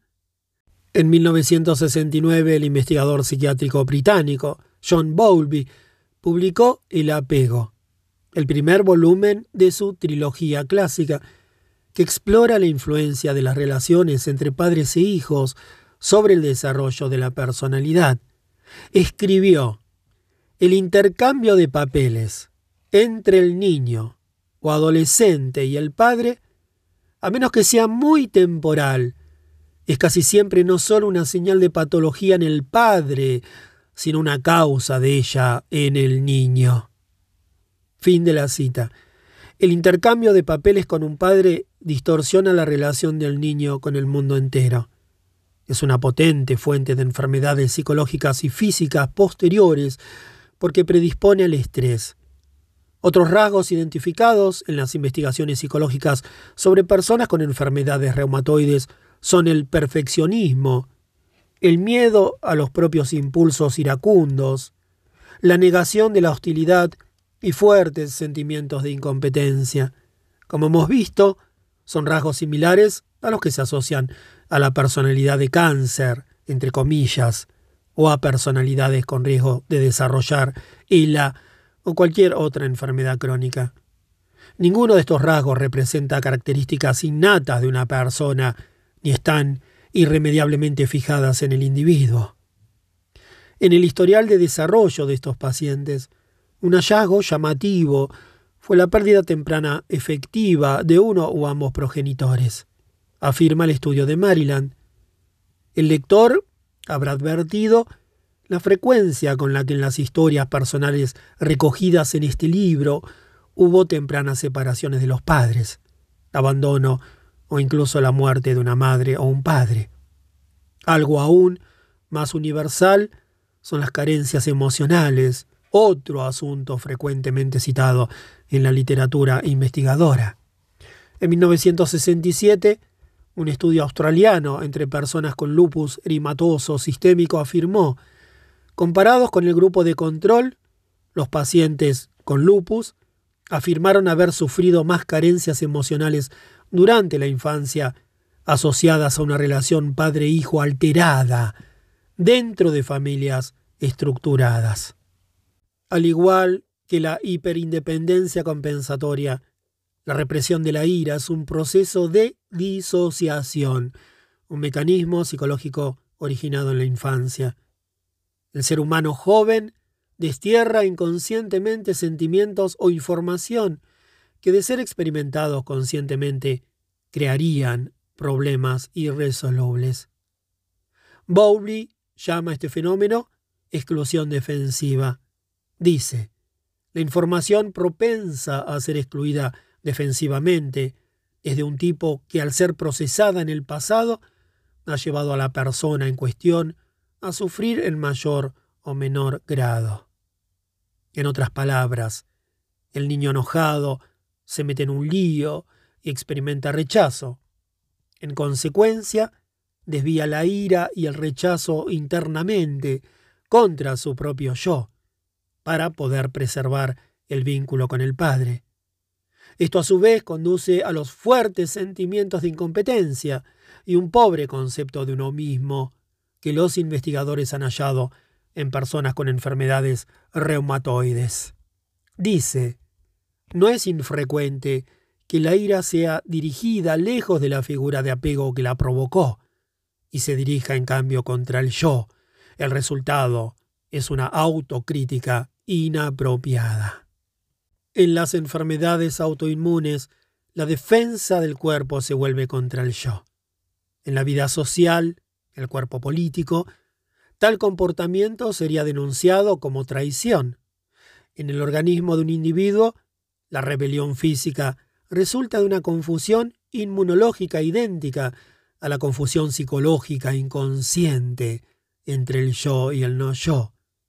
En este desbarajuste de los límites, las células inmunitarias atacan al cuerpo como si éste fuera una sustancia extraña, del mismo modo que el ser psíquico es atacado por reproches e ira dirigidos hacia el interior.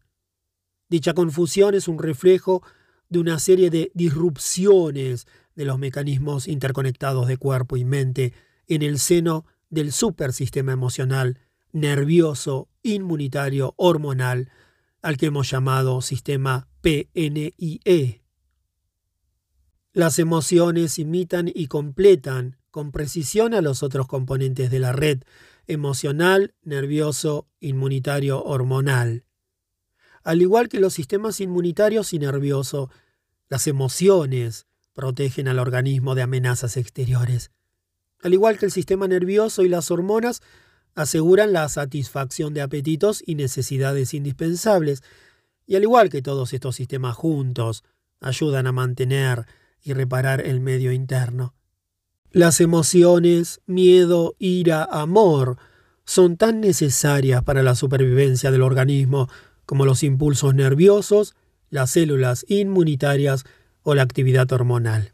En los comienzos del proceso evolutivo, las respuestas primitivas de atracción o repulsión se volvieron esenciales para la vida y la reproducción de los seres vivos. Las emociones y las células y tejidos físicos que las hacen posibles evolucionaron como parte integral del aparato de supervivencia. No resulta sorprendente, pues, que las moléculas básicas que conectan todos los sistemas corporales de homeostasis y defensa también participen en las reacciones emocionales. Las sustancias mensajeras, incluidas las endorfinas, pueden encontrarse en las criaturas más primitivas que carecen incluso de un sistema nervioso rudimentario. No es que los órganos de emoción interactúen con el sistema PNIE, es que constituyen una parte esencial de él. En el capítulo 7 señalamos que las citocinas, moléculas mensajeras producidas por células inmunitarias, pueden unirse a receptores localizados en las células cerebrales para provocar cambios en estados corporales, el humor y el comportamiento. El hecho de que las emociones provoquen cambios en la actividad inmunitaria no es más que la otra cara de una misma moneda. Para ilustrar los cometidos protectores paralelos y complementarios del sistema emocional y el aparato inmunitario, podemos comparar el papel de las células inmunitarias con el de una emoción como la ira, por ejemplo. ¿Para qué sirve la ira? En el mundo animal, la ira no es una emoción negativa, un animal siente ira cuando algunas necesidades esenciales se ve amenazada o frustrada.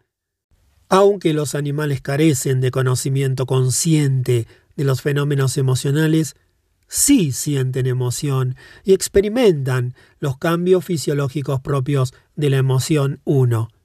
Y por supuesto, manifiestan los comportamientos clasificados como emoción 2.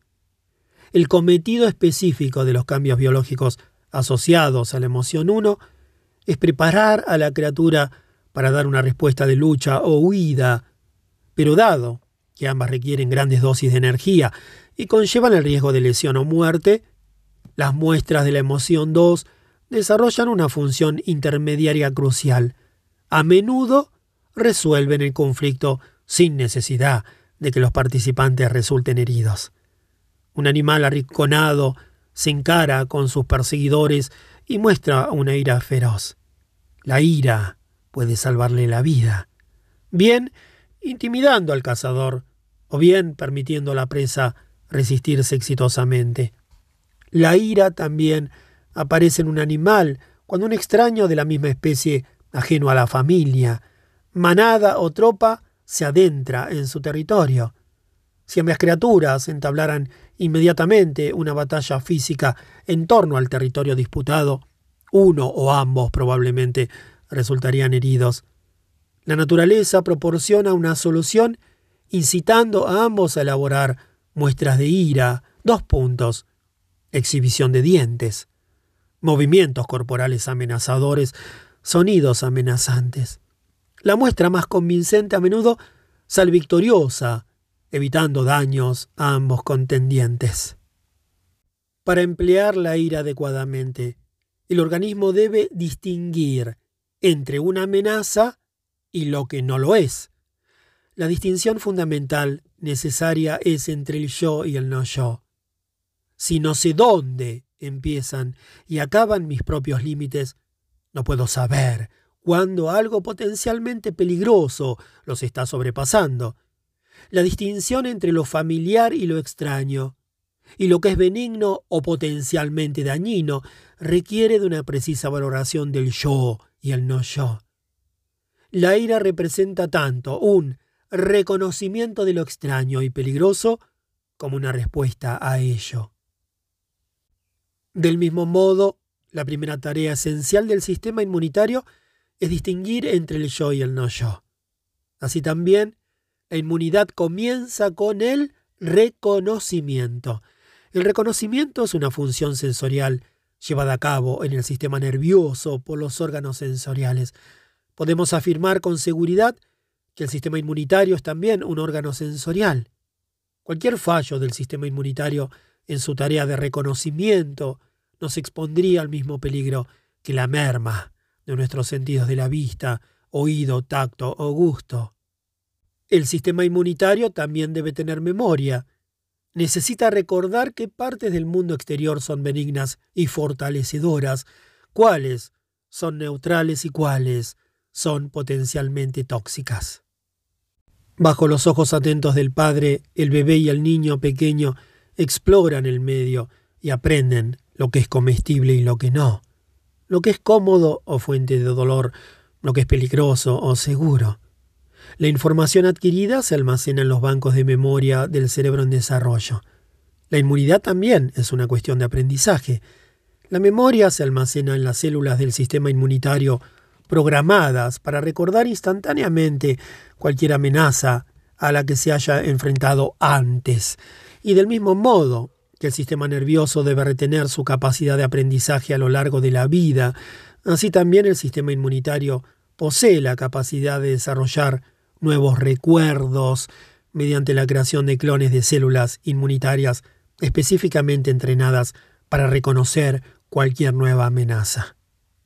Con las células inmunitarias que se hallan en el flujo sanguíneo y en todos los tejidos y zonas del cuerpo, podríamos pensar en el sistema inmunitario como un cerebro flotante, equipado para detectar elementos extraños, el no yo. El aparato sensorial, los ojos, los oídos y las papilas gustativas, que sirve a este cerebro flotante, son una serie de receptores localizados en la superficie de las células inmunitarias, configuradas para distinguir lo benigno de lo nocivo. El yo es identificado por medio de autoantígenos, moléculas que los receptores inmunitarios reconocen infaliblemente, localizadas en las membranas de las células normales del cuerpo. Los autoantígenos son proteínas que se encuentran en todos los tipos de células. Los organismos y sustancias extrañas carecen de tales autoindicadores, lo que los convierte en objetivos a atacar para el sistema inmunitario. La diversidad de autoantígenos está empezando ahora a descubrirse.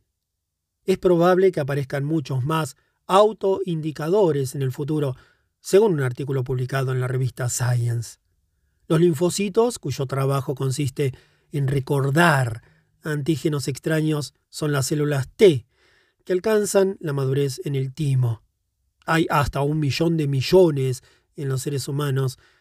Junto a otros corpúsculos inmunitarios, deben aprender a tolerar cada tejido, cada célula, cada proteína del cuerpo. Deben ser capaces de distinguir la hemoglobina encontrada en la sangre, por ejemplo, de la insulina secretada por el páncreas o el humor vítreo contenido en el ojo. Deben ser capaces de repeler innumerables tipos distintos de organismos invasores sin atacar al propio cuerpo. Excede el objetivo de este libro tratar los mecanismos mediante los cuales las diversas células inmunitarias reconocen los microorganismos hostiles u otras sustancias nocivas y cómo los escuadrones de células inmunitarias están programados para eliminar tales invasores. Aún queda mucho por descubrir y lo que ya se sabe conlleva una secuencia extraordinariamente complicada de acontecimientos, interacciones y efectos químicos. Lo que es importante comprender aquí son las funciones compartidas de inmunidad y emoción. En primer lugar, la conciencia del yo acompañada de una conciencia del no ser. En segundo lugar, la apreciación de aportaciones enriquecedoras y el reconocimiento de amenazas.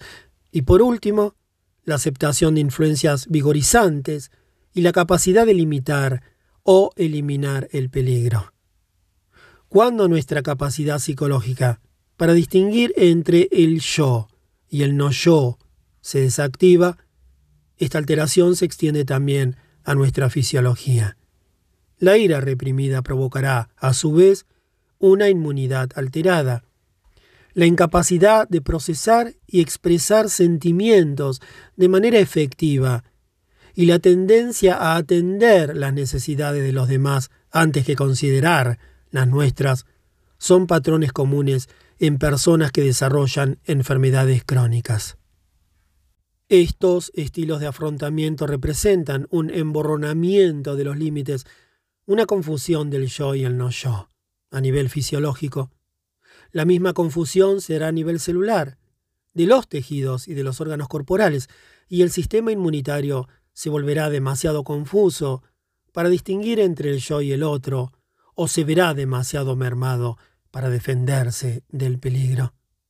De vuelta, cuando nuestra capacidad psicológica para distinguir entre el yo y el no yo se desactiva, esta alteración se extiende también a nuestra fisiología.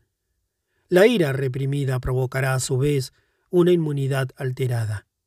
La incapacidad de procesar y expresar sentimientos de manera efectiva y la tendencia a atender las necesidades de los demás antes que considerar las nuestras son patrones comunes en personas que desarrollan enfermedades crónicas.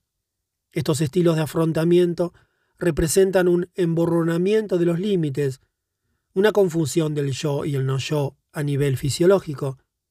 La misma confusión se dará a nivel celular, de los tejidos y de los órganos corporales, y el sistema inmunitario se volverá demasiado confuso para distinguir entre el yo y el otro, o se verá demasiado mermado para defenderse del peligro. Habitualmente las células inmunitarias que reaccionan contra un autoproducto son eliminadas o desactivadas inmediatamente. Si las células inmunitarias que se rebelan contra el yo no son destruidas o desactivadas, atacarán a los tejidos corporales a los que debían proteger, de lo que pueden resultar reacciones alérgicas o enfermedades autoinmunes. Por otro lado, si las células inmunitarias sanas son destruidas por medio de radiación, drogas o digamos el virus de VIH, el cuerpo se queda sin protección contra infecciones o el crecimiento incontrolado de tumores. La desactivación del sistema inmunitario mediante el estrés crónico puede tener el mismo efecto.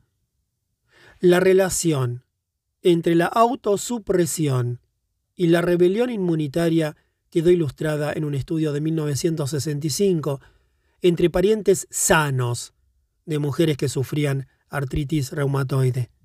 Normalmente los anticuerpos son producidos únicamente en respuesta a la invasión de microbios o moléculas extrañas potencialmente dañinas.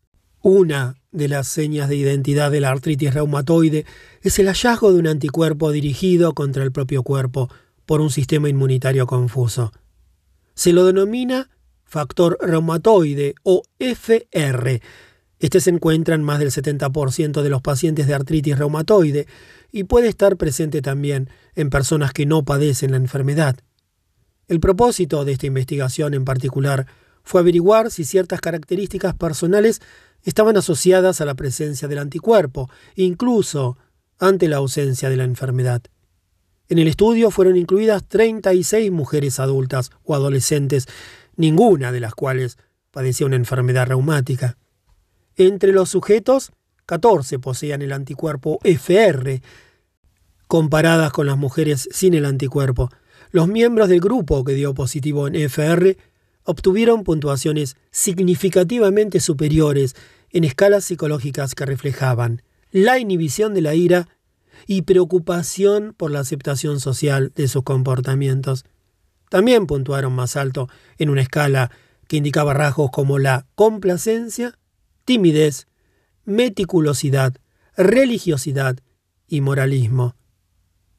La presencia del anticuerpo en estos sujetos sugiere que la represión emocional ya había detonado una reacción inmunitaria contra el cuerpo, si bien no hasta el punto de la enfermedad clínica, sería probable que de producirse más acontecimientos estresantes en las vidas de estas mujeres, se originara una profundización de la rebelión inmunitaria, una activación de la inflamación y el comienzo de una enfermedad. Las perturbaciones emocionales añadidas al factor reumatoide pueden llevar a enfermedades reumatoides, concluyeron los investigadores. También es posible desarrollar artritis reumatoide sin poseer el anticuerpo FR. Sería de esperar que en esos casos el grado de estrés necesario fuera mayor, que es precisamente lo que se descubrió en otro estudio. Un repaso a la literatura existente en 1987 concluyó que el peso de la evidencia de una serie de estudios indica firmemente que el estrés psicológico desempeña un papel en la inducción, exacerbación y efectuación en el desarrollo final de la artritis reumatoide. El ejemplo de Rachel, una joven judía, demuestra hasta qué punto puede ser específico el efecto del estrés en el desarrollo de una enfermedad autoinmune su primer episodio de artritis reumatoide ocurrió como respuesta a un acontecimiento que reanimó un trauma emocional infantil. Rachel se había criado en conflicto con su hermano mayor, a quien siempre percibió como el hijo favorito de sus padres. Los padres se separaron y ella se sintió especialmente rechazada por su padre. Siempre fui una ciudadana de segunda, dice. Era a mi hermano a quien quería. Aún recuerdo caminar media manzana por detrás de ellos, mientras mi padre rodeaba con el brazo a mi hermano. Recuerdo tener que sentarme siempre en el asiento de atrás. Mi madre me dijo hace unos años que fui a visitar a mi padre a Chicago, junto a mi hermano, únicamente porque ella dijo o te llevas a los dos o a ninguno. Nunca me quisieron en casa. Rachel dice que era otra niña buena que nunca causaba problemas. Un estilo de afrontamiento que arrastró hasta la madurez. Hace dos años, durante Rosh Hashanah, la celebración del Año Nuevo Judío, se encontraba en casa de su madre preparando la cena para la familia. Andaba con prisas porque debía marcharse antes de que llegara su hermano, que había decidido unirse a la celebración en el último momento. No quería ir si estaba yo allí, Así que llegamos al acuerdo de que yo iría pronto a casa de mi madre y la ayudaría a cocinar. A las cuatro de la tarde me marcharía y él, mi cuñada y mi sobrina pasarían el resto de Rosh Hashanah con mi madre. A ver si me he enterado bien, la interrumpí.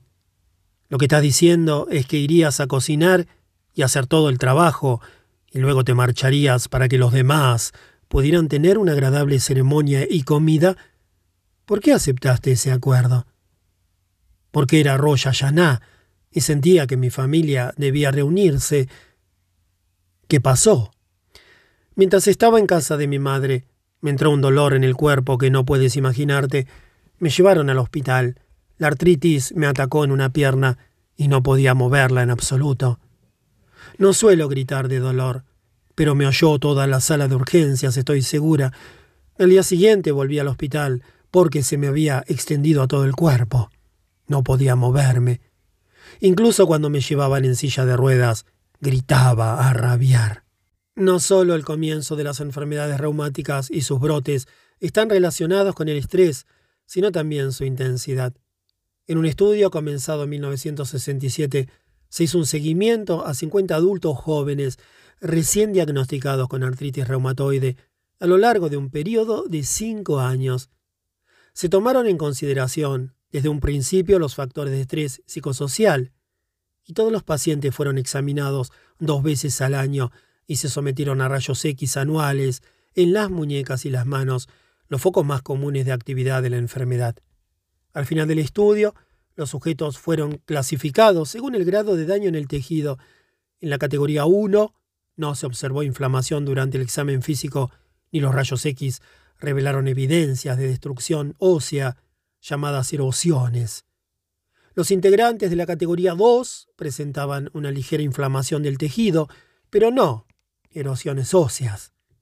En los de la categoría 3 había erosiones óseas en muñecas y manos. Los resultados fueron publicados en The American Journal of Medicine y los investigadores observaron que los pacientes que acabaron formando parte de la categoría 3 habían sido considerados por los entrevistadores al comienzo del estudio como poseedores de una cantidad significativamente mayor de factores de estrés psicosocial asociados al comienzo de la enfermedad que aquellos que acabaron en otras categorías. La mayoría de las entrevistas que realicé durante la preparación de este libro tuvieron lugar en los hogares de los entrevistados. Sheila, una mujer de 51 años con artritis reumatoide, insistió en que nos reuniéramos en el McDonald's del barrio. Sheila encarna el prototipo del paciente reumatoide descrito en la literatura psicológica como sacrificado, flexible, cohibido, tímido, inhibido, perfeccionista. Sheila recibió su diagnóstico en 1976 durante un episodio de polimiositis o inflamación muscular generalizada. Cuando buscó atención médica, ya había perdido buena parte de su masa muscular en los hombros y las caderas. Sus músculos respiratorios estaban tan debilitados que respiraba con dificultad. No podía levantar los brazos ni las piernas, ni tragar nada seco. Cuando la vio el especialista, fue hospitalizada de inmediato y recibió medicación corticosteroide intravenosa. Me dijo que era un cadáver andante. Ni siquiera tendría que haber estado caminando. Durante los análisis para comprobar mi capacidad pulmonar, cuando soplaba en la máquina, la aguja no se movía. Ni el más mínimo movimiento, ¿sabes? No me daba cuenta. Cuando caminaba no me daba cuenta de que columpiaba las piernas, no las levantaba. ¿Por qué crees que no te dabas cuenta? Estaba ocupada, imagino. Estaba cansada. Porque tenía dos hijos, hijos pequeños, y siempre andaba corriendo de un lado para otro. Me pregunto por qué quisiste reunirte conmigo en McDonald's. Siempre me cohíbe el aspecto de mi casa. Tiene que estar limpia y ordenada. Si alguien viene a mi casa y se da cuenta de que hay polvo aquí y allá, entonces... No estás hablando de orden, estás hablando de perfección. Es imposible evitar el polvo, ¿no crees? El polvo es parte de la vida pero no puedes aceptarlo. Todo tiene que ser perfecto. ¿Eres así con todo? Sí. Antes de tener artritis reumatoide, de hecho lo era aún más. Mis tías me llamaban Superwoman. Mi marido solía salir de la ciudad. Tenía que trabajar en un aserradero para su formación. Yo me quedaba sola con los dos niños. Hacía horas extra en el trabajo porque acabábamos de comprar una casa. A veces trabajaba diez horas al día, siete días a la semana. ¿Dónde trabajabas? En la oficina de correos, pero me gustaba el trabajo. ¿En serio te gustaba trabajar diez horas al día, siete días a la semana? Sí. Ir a trabajar es casi como irse de vacaciones. Me gustaba la gente. Era amiga del supervisor. Nadie me lo hacía pasar mal aunque no puedo entender por qué estaban todos aburridos en el trabajo y por qué se quejaban. Yo me la pasaba bien. Así que creo que esa fue otra de las razones por las que tuve artritis reumatoide. Creo que me maltrataba a mí misma. No descansaba lo suficiente. No dormía lo suficiente. Además de trabajar y llevar la casa, Sheila también sentía que debía mantener el jardín y el patio trasero inmaculados. Su casa estaba situada entre los dos parejas de jubilados que cuidaban meticulosamente de sus jardines, y a ella le preocupaba que su casa perdiera valor si desatendía su jardín. Sí, impecable. Cortaban el césped todas las semanas, así que yo también lo cortaba semanalmente. También quería que sus hijos pudieran optar a cosas de las que ella no había podido disfrutar. Los fines de semana los llevaba a clases de piano, canto, ballet, danzas regionales, eventos deportivos, etc. Durante años durmió unas cuatro horas cada noche. Cuando contraje la artritis reumatoide, mi fisioterapeuta me dijo, cuando sientas dolor debes parar. Tienes que descansar, porque eso significa que tu cuerpo te está diciendo que pares. Así que eso es lo que hago. Lo que pasa es que no trabajo en casa tan bien como antes. Antes podía pasar la aspiradora cada dos días o incluso dos veces al día. Ahora es mi marido quien lo hace porque yo ya no puedo y no estoy contenta con la manera en que pasa la aspiradora. A veces la vuelvo a pasar después de que lo haya hecho él, aunque no se lo digo, simplemente remato. Mi casa no está tan limpia ni tan ordenada como antes. El marido de Sheila le pegaba en los primeros años de su matrimonio. Después el maltrato se convirtió en indiferencia emocional, pero sigue siendo enfermizamente celoso y controlador.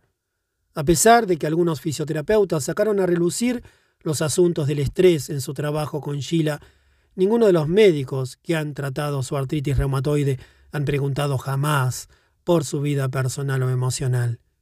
La sabiduría de Sir William Osler se ha perdido en el gran triángulo de las Bermudas de la práctica médica moderna.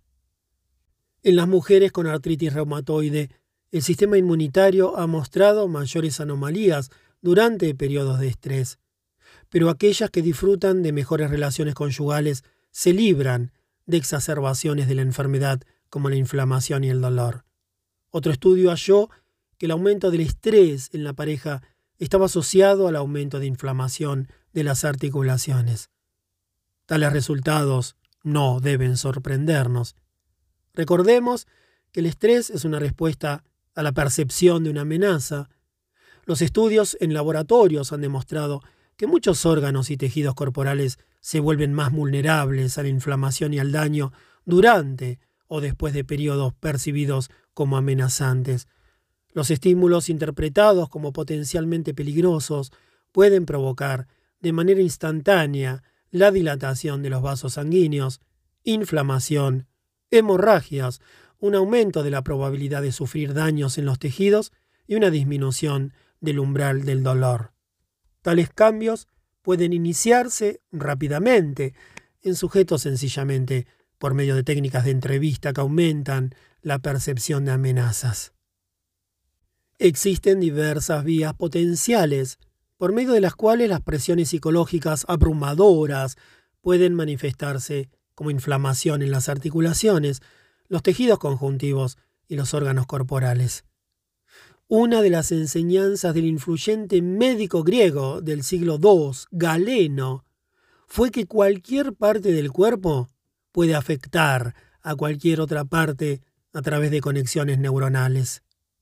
Los rápidos cambios corporales en respuesta al estrés ejercen, sin duda, un efecto a través de la actividad instantánea del sistema nervioso.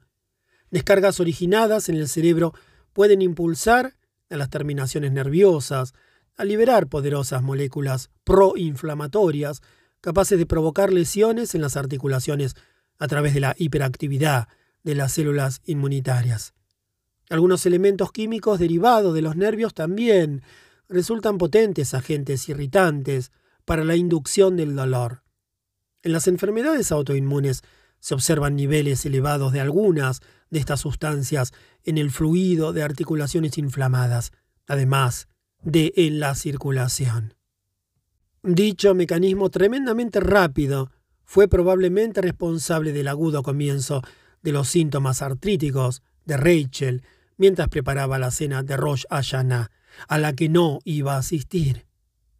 La gravedad de los síntomas durante aquel primer brote indicaba la severidad de su reacción emocional reprimida respecto a su relación con su hermano. El aparato de estrés del cuerpo, y especialmente la producción de la principal hormona del estrés clave, el cortisol, se desequilibra a través de la sobreestimulación crónica. Recordemos que la secreción normal de cortisol por parte de las glándulas suprarrenales regula el sistema inmunitario y reduce las reacciones inflamatorias desencadenadas por los productos de las células inmunitarias. En la artritis reumatoide, las respuestas de cortisol al estrés son inferiores a lo normal. Podemos entender, por tanto, por qué se produce una alteración de la actividad inmunitaria y un exceso de inflamación. Por un lado, el sistema inmunitario elude el control normal, ataca al cuerpo y causa inflamación. Y por otro, las necesarias respuestas antiinflamatorias se vuelven débiles e inefectivas.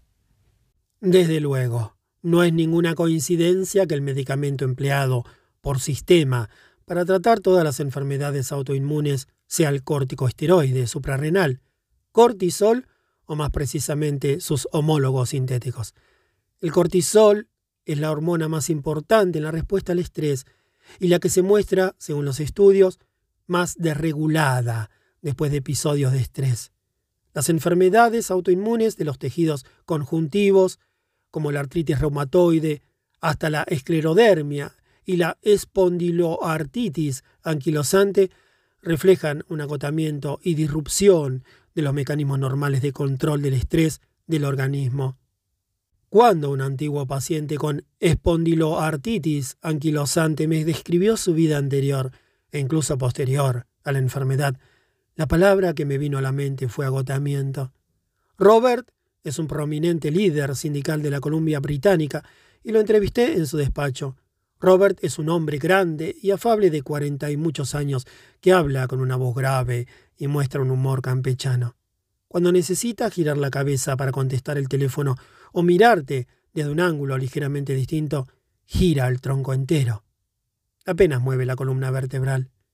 Tengo todo congelado, desde el cuello hasta el culo, dice. A los 25 años Robert empezó a sentir dolor en los talones, a lo que siguieron 12 años de dolor irremisible en las articulaciones de los hombros y la clavícula. Acudió al médico unas cuantas veces, pero pronto se rindió. Me decían que era esto o aquello, o que no era esto o aquello. No te dan nada para aliviarte. ¿Qué le vas a hacer? Finalmente acudió a un reumatólogo, después de cinco años de dolor en la cadera y las piernas. Por el dolor usaba menos la pierna izquierda, hasta el punto de que una noche estaba tumbado en la cama y mi pareja se dio cuenta de que una pierna era más pequeña que la otra. Se habían encogido los músculos porque no los usaba. Ella, por supuesto, se puso histérica y me obligó a ir al médico.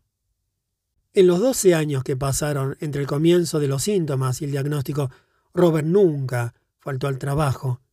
En muchos sentidos su historia era típica. Todos los líderes sindicales que he tratado han estado más que sobreexplotados.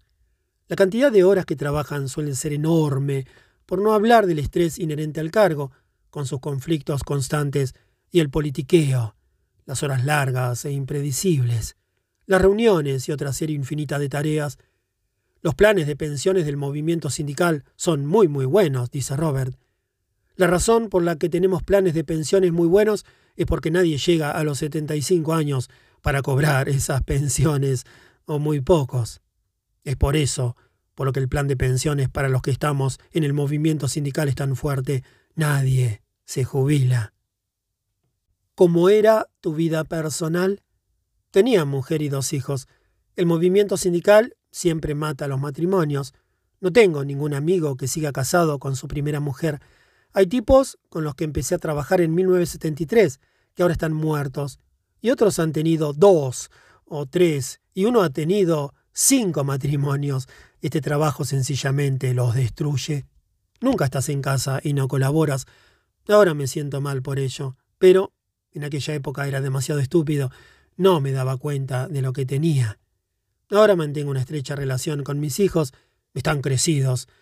No recuerdo muy bien a mi hijo de adolescente ni de niño. Bueno, tengo fotografías. Ni siquiera supe que tenía una hija hasta que cumplió 20 años. Robert ha desarrollado ya la capacidad de decir que no a exigencias excesivas. Curiosamente, quizá no por casualidad, también siente que su espondiloartritis anquilosante, que provocó la completa fusión de sus costillas y sus vértebras, le ha conferido un inesperado beneficio en lo referente a la expresión emocional. Tengo una ventaja respecto a los demás en términos de la expresión de la ira. Tengo un gran dominio del lenguaje. Nunca le grito a nadie. No tengo que gritar. Porque puedo emplear las palabras adecuadas sencillamente controlando mi respiración. Una de las cosas buenas de la espondiloartritis anquilosante es que te congela las costillas, de modo que están bloqueadas por delante y por detrás. Robert cuenta que cuando la gente se enfada y pierde el control de su ira, respira de manera muy superficial, empleando los músculos situados entre las costillas para inflar la cavidad del pecho y así introducir aire en los pulmones. A causa de su enfermedad, él es incapaz de hacerlo. Para poder tener una voz más fuerte y ejercer más control sobre tu manera de hablar, debes respirar con tu diafragma. Tú, por ejemplo, no respiras ahí, Tú respiras superficialmente y tus costillas se mueven hacia afuera y hacia adentro. Mis tripas, en cambio, se mueven hacia arriba y hacia abajo porque tengo que respirar con mi diafragma. Hay mucho mayor control muscular en el diafragma que en la parte superior de las costillas.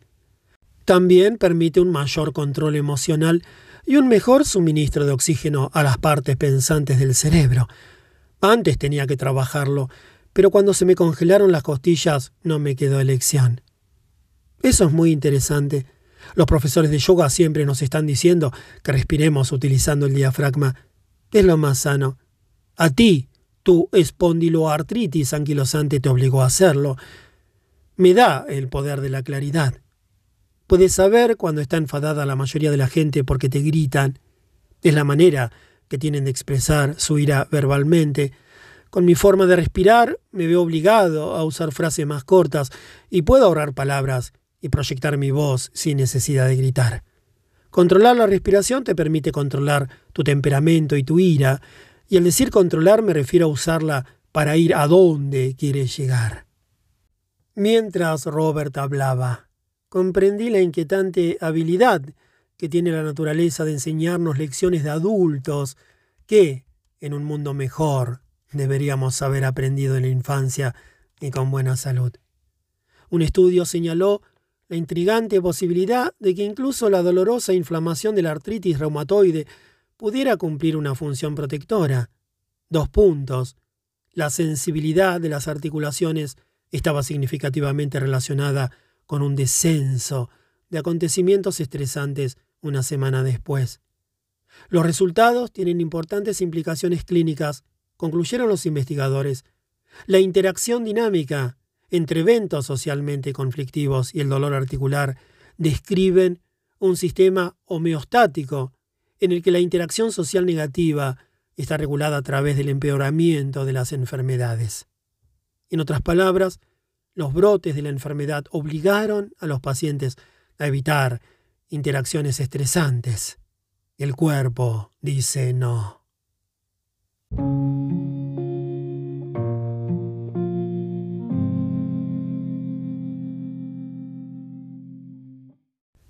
14.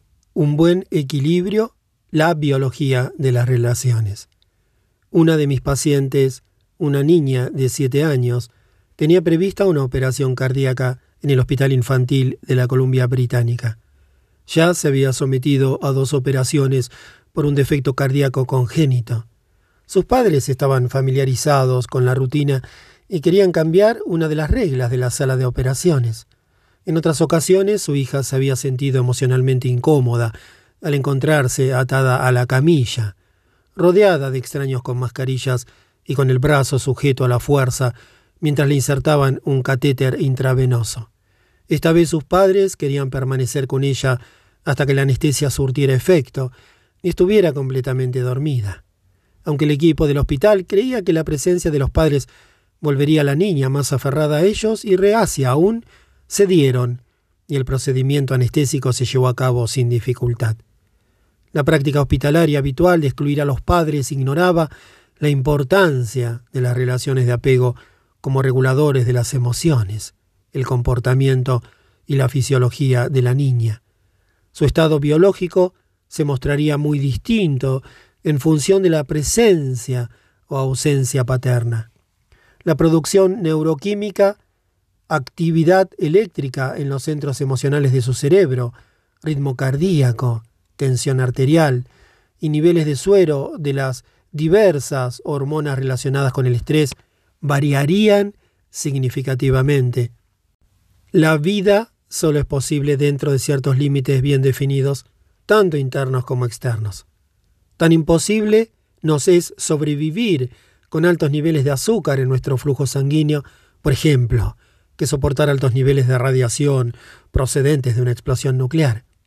El papel de la autorregulación, ya sea emocional o física, podemos asemejarlo al de un termostato que asegura que la temperatura de una casa se mantiene constante, independientemente de las condiciones exteriores. Cuando el ambiente se vuelve demasiado frío, se enciende el sistema de calefacción. Si el aire se sobrecalienta, empieza a funcionar el aire acondicionado. En el reino animal, la autorregulación queda ejemplificada en la capacidad de las criaturas de sangre caliente para vivir en una gran variedad de entornos. Pueden sobrevivir a variaciones más extremas de temperatura que las especies de sangre fría, sin congelarse ni sobrecalentarse. Estas quedan restringidas a una variedad más limitada de hábitats, porque no poseen la capacidad de autorregular su ambiente interno. Los niños y las crías de animales apenas poseen la capacidad de autorregulación biológica. Sus estados biológicos internos, por ejemplo, ritmo cardíaco, niveles hormonales, actividad del sistema nervioso, dependen completamente de su relación con adultos cuidadores. Emociones como el amor, el miedo o la ira atienden a las necesidades de proteger el yo y mantener simultáneamente relaciones esenciales con los padres y otros cuidadores. El estrés fisiológico es cualquier cosa que la criatura interprete como una amenaza a su relación de seguridad con los adultos, ya que cualquier alteración de dicha relación provocará agitación en el medio interno. Las relaciones emocionales y sociales siguen constituyendo importantes influencias biológicas más allá de la infancia. La autorregulación independiente puede no existir ni siquiera en la madurez, escribió en 1984 el doctor Miron Hofer, entonces miembro del Departamento de Psiquiatría y Neurociencia en la Escuela de Medicina Albert Einstein de Nueva York.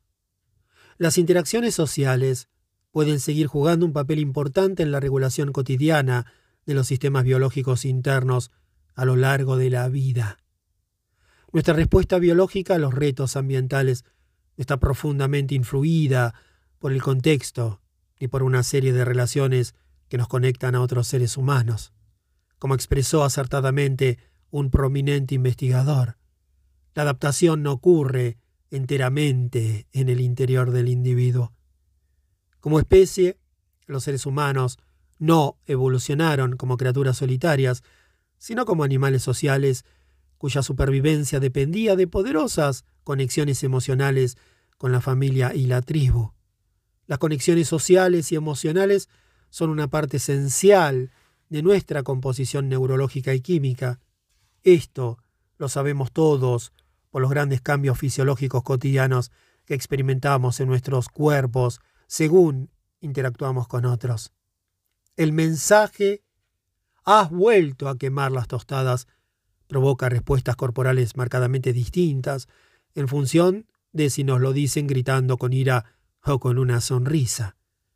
Cuando uno considera nuestra historia evolutiva y las pruebas científicas de las que disponemos, es absurdo siquiera imaginar que la salud y la enfermedad pudieran entenderse aisladas de nuestras redes psicoemocionales.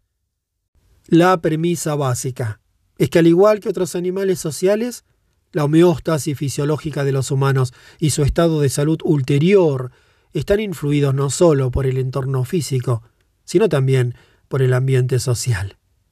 Desde esta perspectiva biopsicosocial, la biología, el funcionamiento psicológico y las relaciones interpersonales y sociales del individuo trabajan juntos, influyéndose unos a otros. De vuelta, desde esta perspectiva biopsicosocial, la biología, el funcionamiento psicológico y las relaciones interpersonales y sociales del individuo trabajan juntos, influyéndose unos a otros.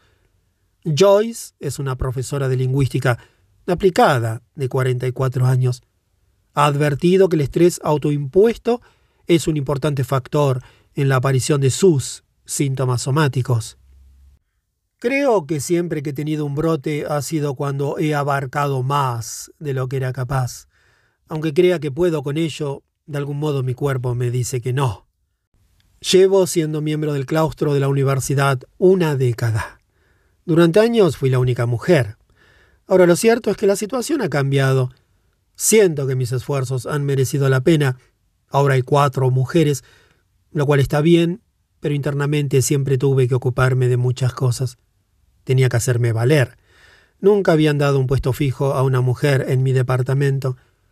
Había un clima que no era del todo receptivo a las ideas femeninas o a profesoras mujeres. Estaba internalizando muchos debes. Fue muy duro.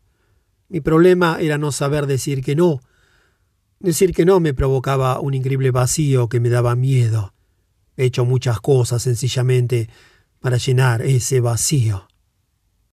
A lo largo de este último otoño e invierno, el asma de Joyce ha sido especialmente problemática. Ha tenido que tomar dosis de medicamentos inhalados mayores de lo habitual para abrir las vías respiratorias y contrarrestar la inflamación de sus pulmones. Me doy cuenta de que mi enfermedad me está obligando a decir que no. Iba a ir a Baltimore como parte de un intercambio, pero dije no, no puedo ir. Eso ha pasado otras veces. He cancelado cosas diciendo tengo un ataque de asma, no puedo hacerlo. Sigo escondiéndome detrás de algo. No estoy dispuesta a decir simplemente no lo haré. En el asma, palabra que viene de la raíz griega que significa respirar fuerte, se da un estrechamiento reversible de los bronquiolos, las pequeñas vías respiratorias de los pulmones, porque las fibras musculares que los envuelven empiezan a tensarse. Al mismo tiempo, el revestimiento de los bronquiolos se hincha y se inflama, en el asma se ven involucrados todos los componentes del aparato PNIE, emociones, nervios, células inmunitarias y hormonas. Las descargas nerviosas pueden estrechar las vías respiratorias en respuestas a muchos estímulos, como las emociones, y el sistema inmunitario es responsable de la inflamación, del revestimiento de los bronquiolos, el otro rasgo característico del asma. La inflamación del revestimiento de las vías respiratorias y la acumulación de residuos inflamatorios en los bronquiolos son las consecuencias finales. No es la inhalación, sino la expulsión de aire de los bronquiolos estrechados, lo que se ve mermado en el asma.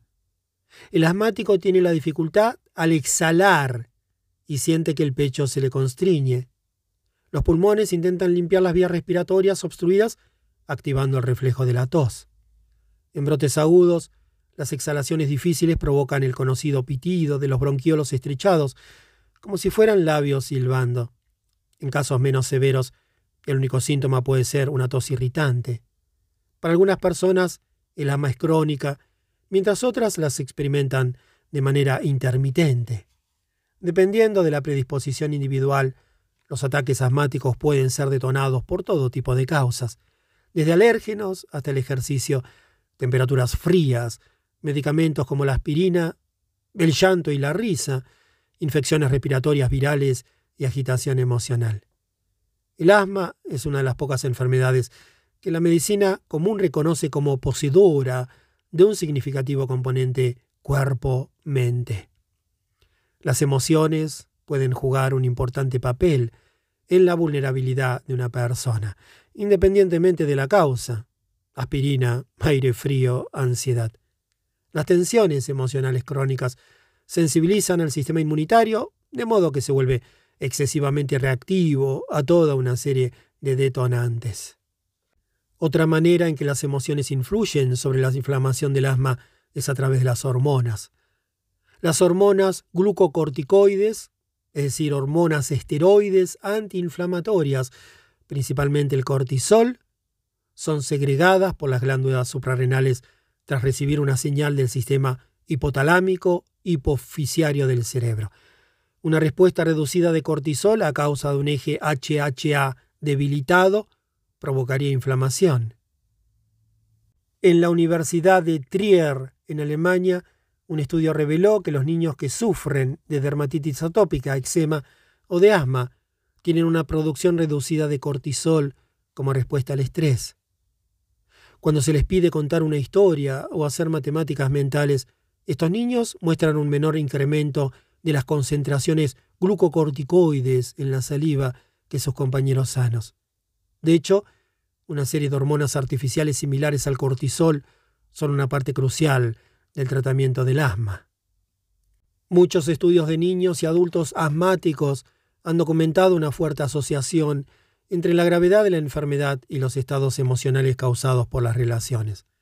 Los investigadores que han estudiado las interacciones entre padres e hijos asmáticos han identificado patrones característicos de relaciones inseguras.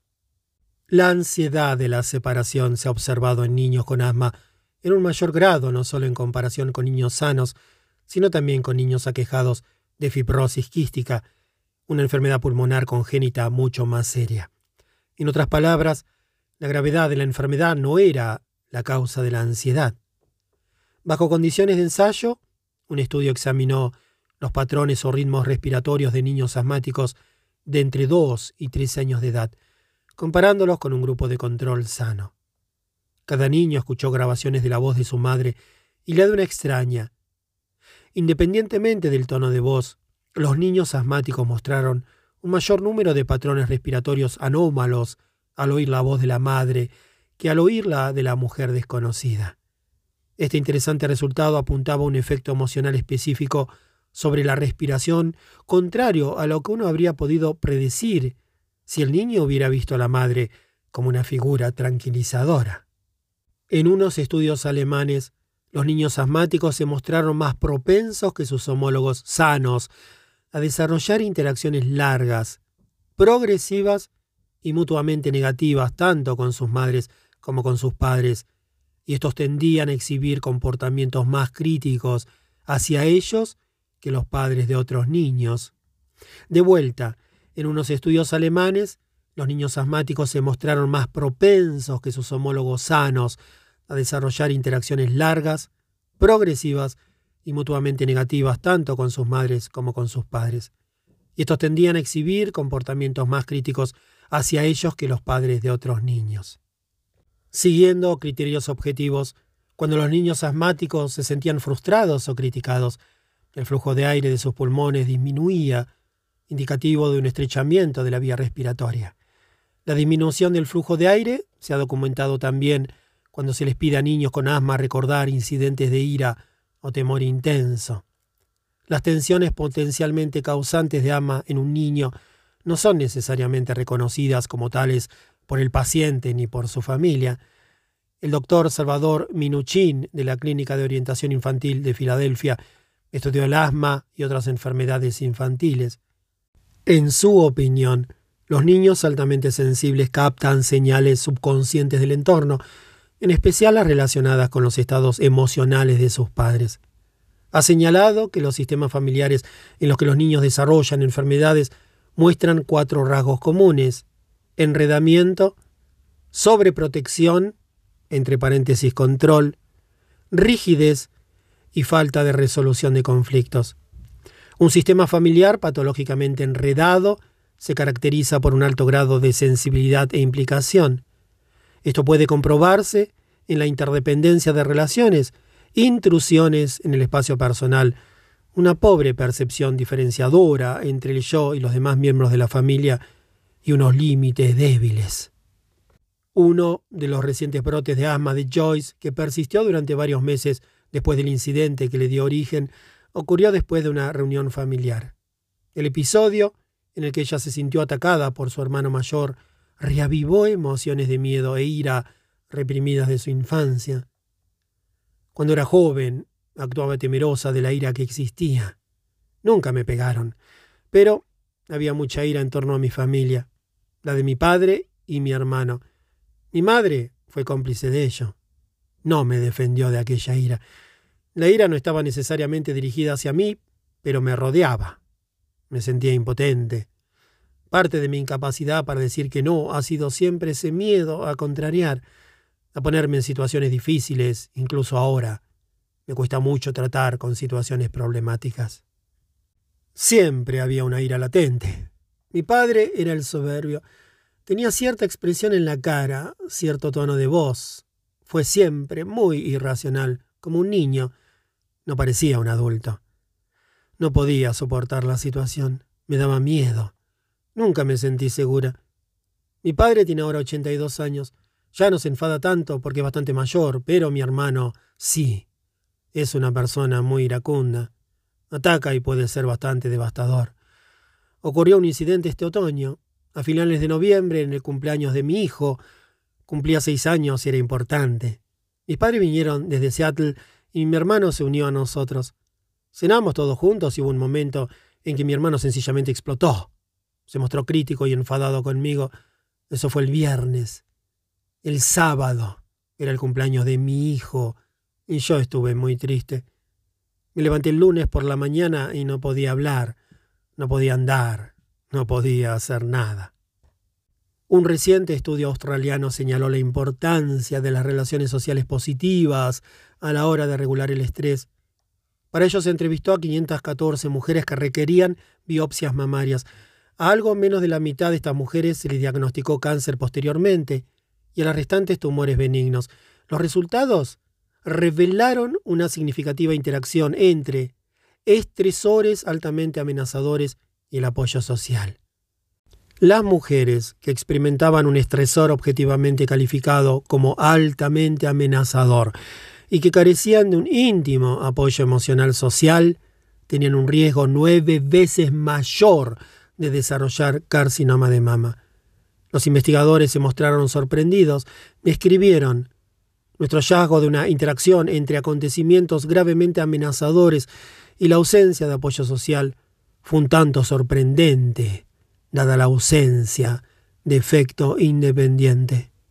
Este hallazgo, sin embargo, es tan poco sorprendente como descubrir que una persona que no sabe nadar y que no cuenta con salvavidas no morirá ahogado, a menos que se sumerja en aguas profundas.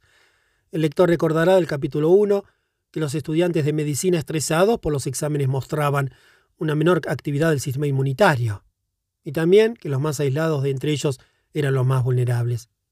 El funcionamiento fisiológico de los seres humanos es inseparable, incluso en teoría, y no digamos ya en la práctica, de las conexiones emocionales y sociales que nos ayudan a seguir adelante.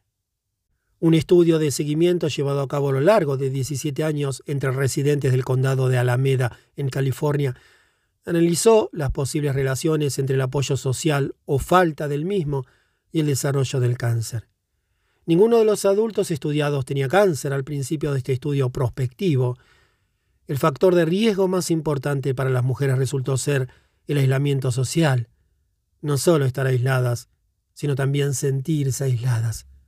Dado el efecto de las emociones sobre la regulación hormonal, no es improbable que el aislamiento pueda tener un efecto estimulador sobre el desarrollo de esta serie de cánceres. Los investigadores agruparon los cánceres de mama de ovario y de útero como enfermedades relacionadas con las hormonas. No todos nos parecemos en la manera en que nos afectan fisiológicamente los estresores sociales e interpersonales u otras presiones externas. Además del temperamento innato, ¿cuál es la causa de estas diferencias individuales? Un factor clave es el desarrollo emocional. Si la niña del primer ejemplo requiere una nueva operación a los 25 años, ya no necesitará que su madre y su padre la cojan de la mano mientras se le administra la anestesia. Tendrá suficiente autorregulación como para que ni su actividad neurotransmisora ni sus hormonas de estrés se desequilibren ante la falta de proximidad inmediata de sus padres. No podemos dar por supuesto, sin embargo, que con la madurez cronológica alcancemos automáticamente la independencia emocional. A cualquier edad, nuestras respuestas a estresores potenciales están profundamente influidas por el grado en que nuestro funcionamiento emocional siga dominado por nuestras necesidades de apego, temores y ansiedades. Según la teoría familiar sistémica elaborada por el psiquiatra estadounidense Murray Bowen, la enfermedad no es un mero acontecimiento biológico que se produce en un ser humano aislado. Una perspectiva basada en dichos sistemas reconoce las interrelaciones desarrolladas minuto a minuto en el funcionamiento fisiológico de los individuos. Esta interrelación fisiológica evidente en la relación de la madre y el feto no acaba con el nacimiento, ni siquiera con la maduración física.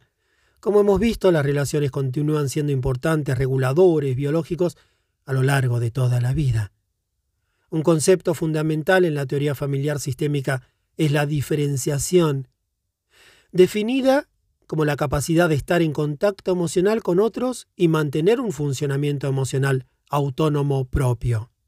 Una persona poco diferenciada carece de límites emocionales entre sí mismo y los demás, y carece de un límite que evite que su proceso cognitivo se vea abrumado por su proceso emocional. Automáticamente absorbe ansiedad de otros y genera una considerable ansiedad en su propio interior. La persona bien diferenciada podrá responder partiendo de una aceptación abierta de sus propias emociones, que no habrán sido moldeadas para adaptarse a las expectativas de nadie ni para resistirse a ellas. Ni suprimirá sus emociones ni las mostrará impulsivamente. El doctor Michael Kerr, antiguo colega de Murray Bowen, distingue entre dos tipos de diferenciación. Ambos pueden parecer superficialmente idénticos, pero desde la perspectiva de la salud y el estrés están en polos opuestos. La diferenciación funcional se refiere a la habilidad de una persona para funcionar basada en sus relaciones con los demás. Por ejemplo, puede que yo haga bien mi trabajo solamente mientras otras personas, mis empleados, mi mujer, mis hijos, sean capaces de absorber mis ansiedades irresueltas y soportar mi mal humor, hábitos poco fiables, falta de compromiso emocional e incluso comportamientos violentos. Este sería un ejemplo de diferenciación funcional. Por otro lado, si mi capacidad de funcionar no depende de que otras personas tengan que hacer mi trabajo emocional por mí, es decir, si puedo mantener un vínculo con otros mientras permanezco emocionalmente abierto a ellos y a mí mismo, entonces se dirá que poseo una diferenciación básica. Cuanto menos diferenciación básica posea una persona, más propenso será a padecer estrés emocional y enfermedades físicas. De vuelta, si mi capacidad de funcionar no depende de que otras personas tengan que hacer mi trabajo emocional por mí, es decir, si puedo mantener un vínculo con otros mientras permanezco emocionalmente abierto a ellos y a mí mismo, entonces se diría que posee una diferenciación básica. Cuanta menos diferenciación básica posea una persona, más propenso será a padecer estrés emocional y enfermedades físicas. En un estudio sobre el estrés, la adaptación y la inmunidad se hizo un seguimiento durante cuatro años a 1.400 cadetes del ejército de West Point. Se les analizó psicológicamente y se les sometió a análisis de sangre regulares para estudiar su susceptibilidad al virus de Epstein-Barr, el agente causante de la mononucleosis infecciosa. Los más propensos a contraer el virus o desarrollar una enfermedad clínica compartirían los siguientes rasgos. Tenían altas ambiciones, estaban sufriendo académicamente o tenían padres exitosos. Podemos observar la relación entre el estrés y la necesidad percibida de estar a la altura de las expectativas paternas, es decir, entre el medio biológico interno y la permanente necesidad del niño de obtener aceptación. En otro estudio se comparó a un grupo de mujeres casadas con otro, formado por mujeres divorciadas o separadas. En el grupo de las casadas, la calidad y satisfacción conyugales fueron evaluadas mediante relatos proporcionados por las propias participantes, y la actividad del sistema inmunitario se midió a través de muestras de sangre. Se descubrió que la pobre calidad conyugal estaba fuerte e indudablemente relacionada con respuestas inmunitarias más deficientes. En el grupo de divorciadas o separadas, los dos factores psicológicos más íntimamente asociados a un funcionamiento inmunitario disminuido fueron el tiempo transcurrido desde la separación. Cuanto más reciente el fracaso del matrimonio, mayor su presión inmunitaria. Y el grado de apego de la mujer al antiguo cónyuge. A mayor apego emocional, peor funcionamiento inmunitario. Las mujeres más autorreguladas y menos dependientes emocionalmente de una relación fracasada tenían sistemas inmunitarios más fuertes. Mayor diferenciación equivale a mejor salud. El miembro menos poderoso de una pareja absorberá una cantidad desproporcionada de la ansiedad compartida, que explica por qué hay muchas más mujeres tratadas por trastornos como la ansiedad o la depresión. El asunto aquí no es la fuerza, sino el poder, es decir, quién sirve a las necesidades de quién. No se trata de que estas mujeres sean psicológicamente más desequilibradas que sus maridos. La que está desequilibrada es la relación. De modo que las mujeres absorben las tensiones y ansiedades de sus maridos, además de cargar con las propias. De vuelta, la que está desequilibrada es la relación. De modo que las mujeres absorben las tensiones y ansiedades de sus maridos, además de cargar con las propias. Recordemos que Nancy la mujer de un hombre con colitis ulcerosa estaba exasperada por el estrés provocada por las actitudes obsesivas y rígidamente controladoras de su marido. La enfermedad de Tim ha estado razonablemente controlada a lo largo de los años, y Nancy ha absorbido efectivamente, a su costa, buena parte de la ansiedad de él. Ahora Nancy está siendo tratada por depresión y ansiedad y dice que está llegando al límite de su aguante. Parece que tengo otro hijo, porque cuidarlo requiere mucho trabajo. Ahora comprendo que me he ocupado de cuatro hijos. Soy la madre de él también. He reprimido mis necesidades emocionales durante mucho tiempo sin darme cuenta. Da miedo pensar ahora que ni siquiera me daba cuenta de ello, hasta que tuve una pequeña crisis nerviosa. Si Nancy desatiende su papel de cuidadora única en la relación, puede que Tim sufra un rebrote de su colitis, a menos que aprenda a asumir mayor responsabilidad emocional sobre sí mismo. El miembro de la pareja, que suprima un mayor número de sus propias necesidades por el bien de la relación, también es el más propenso a desarrollar una enfermedad física.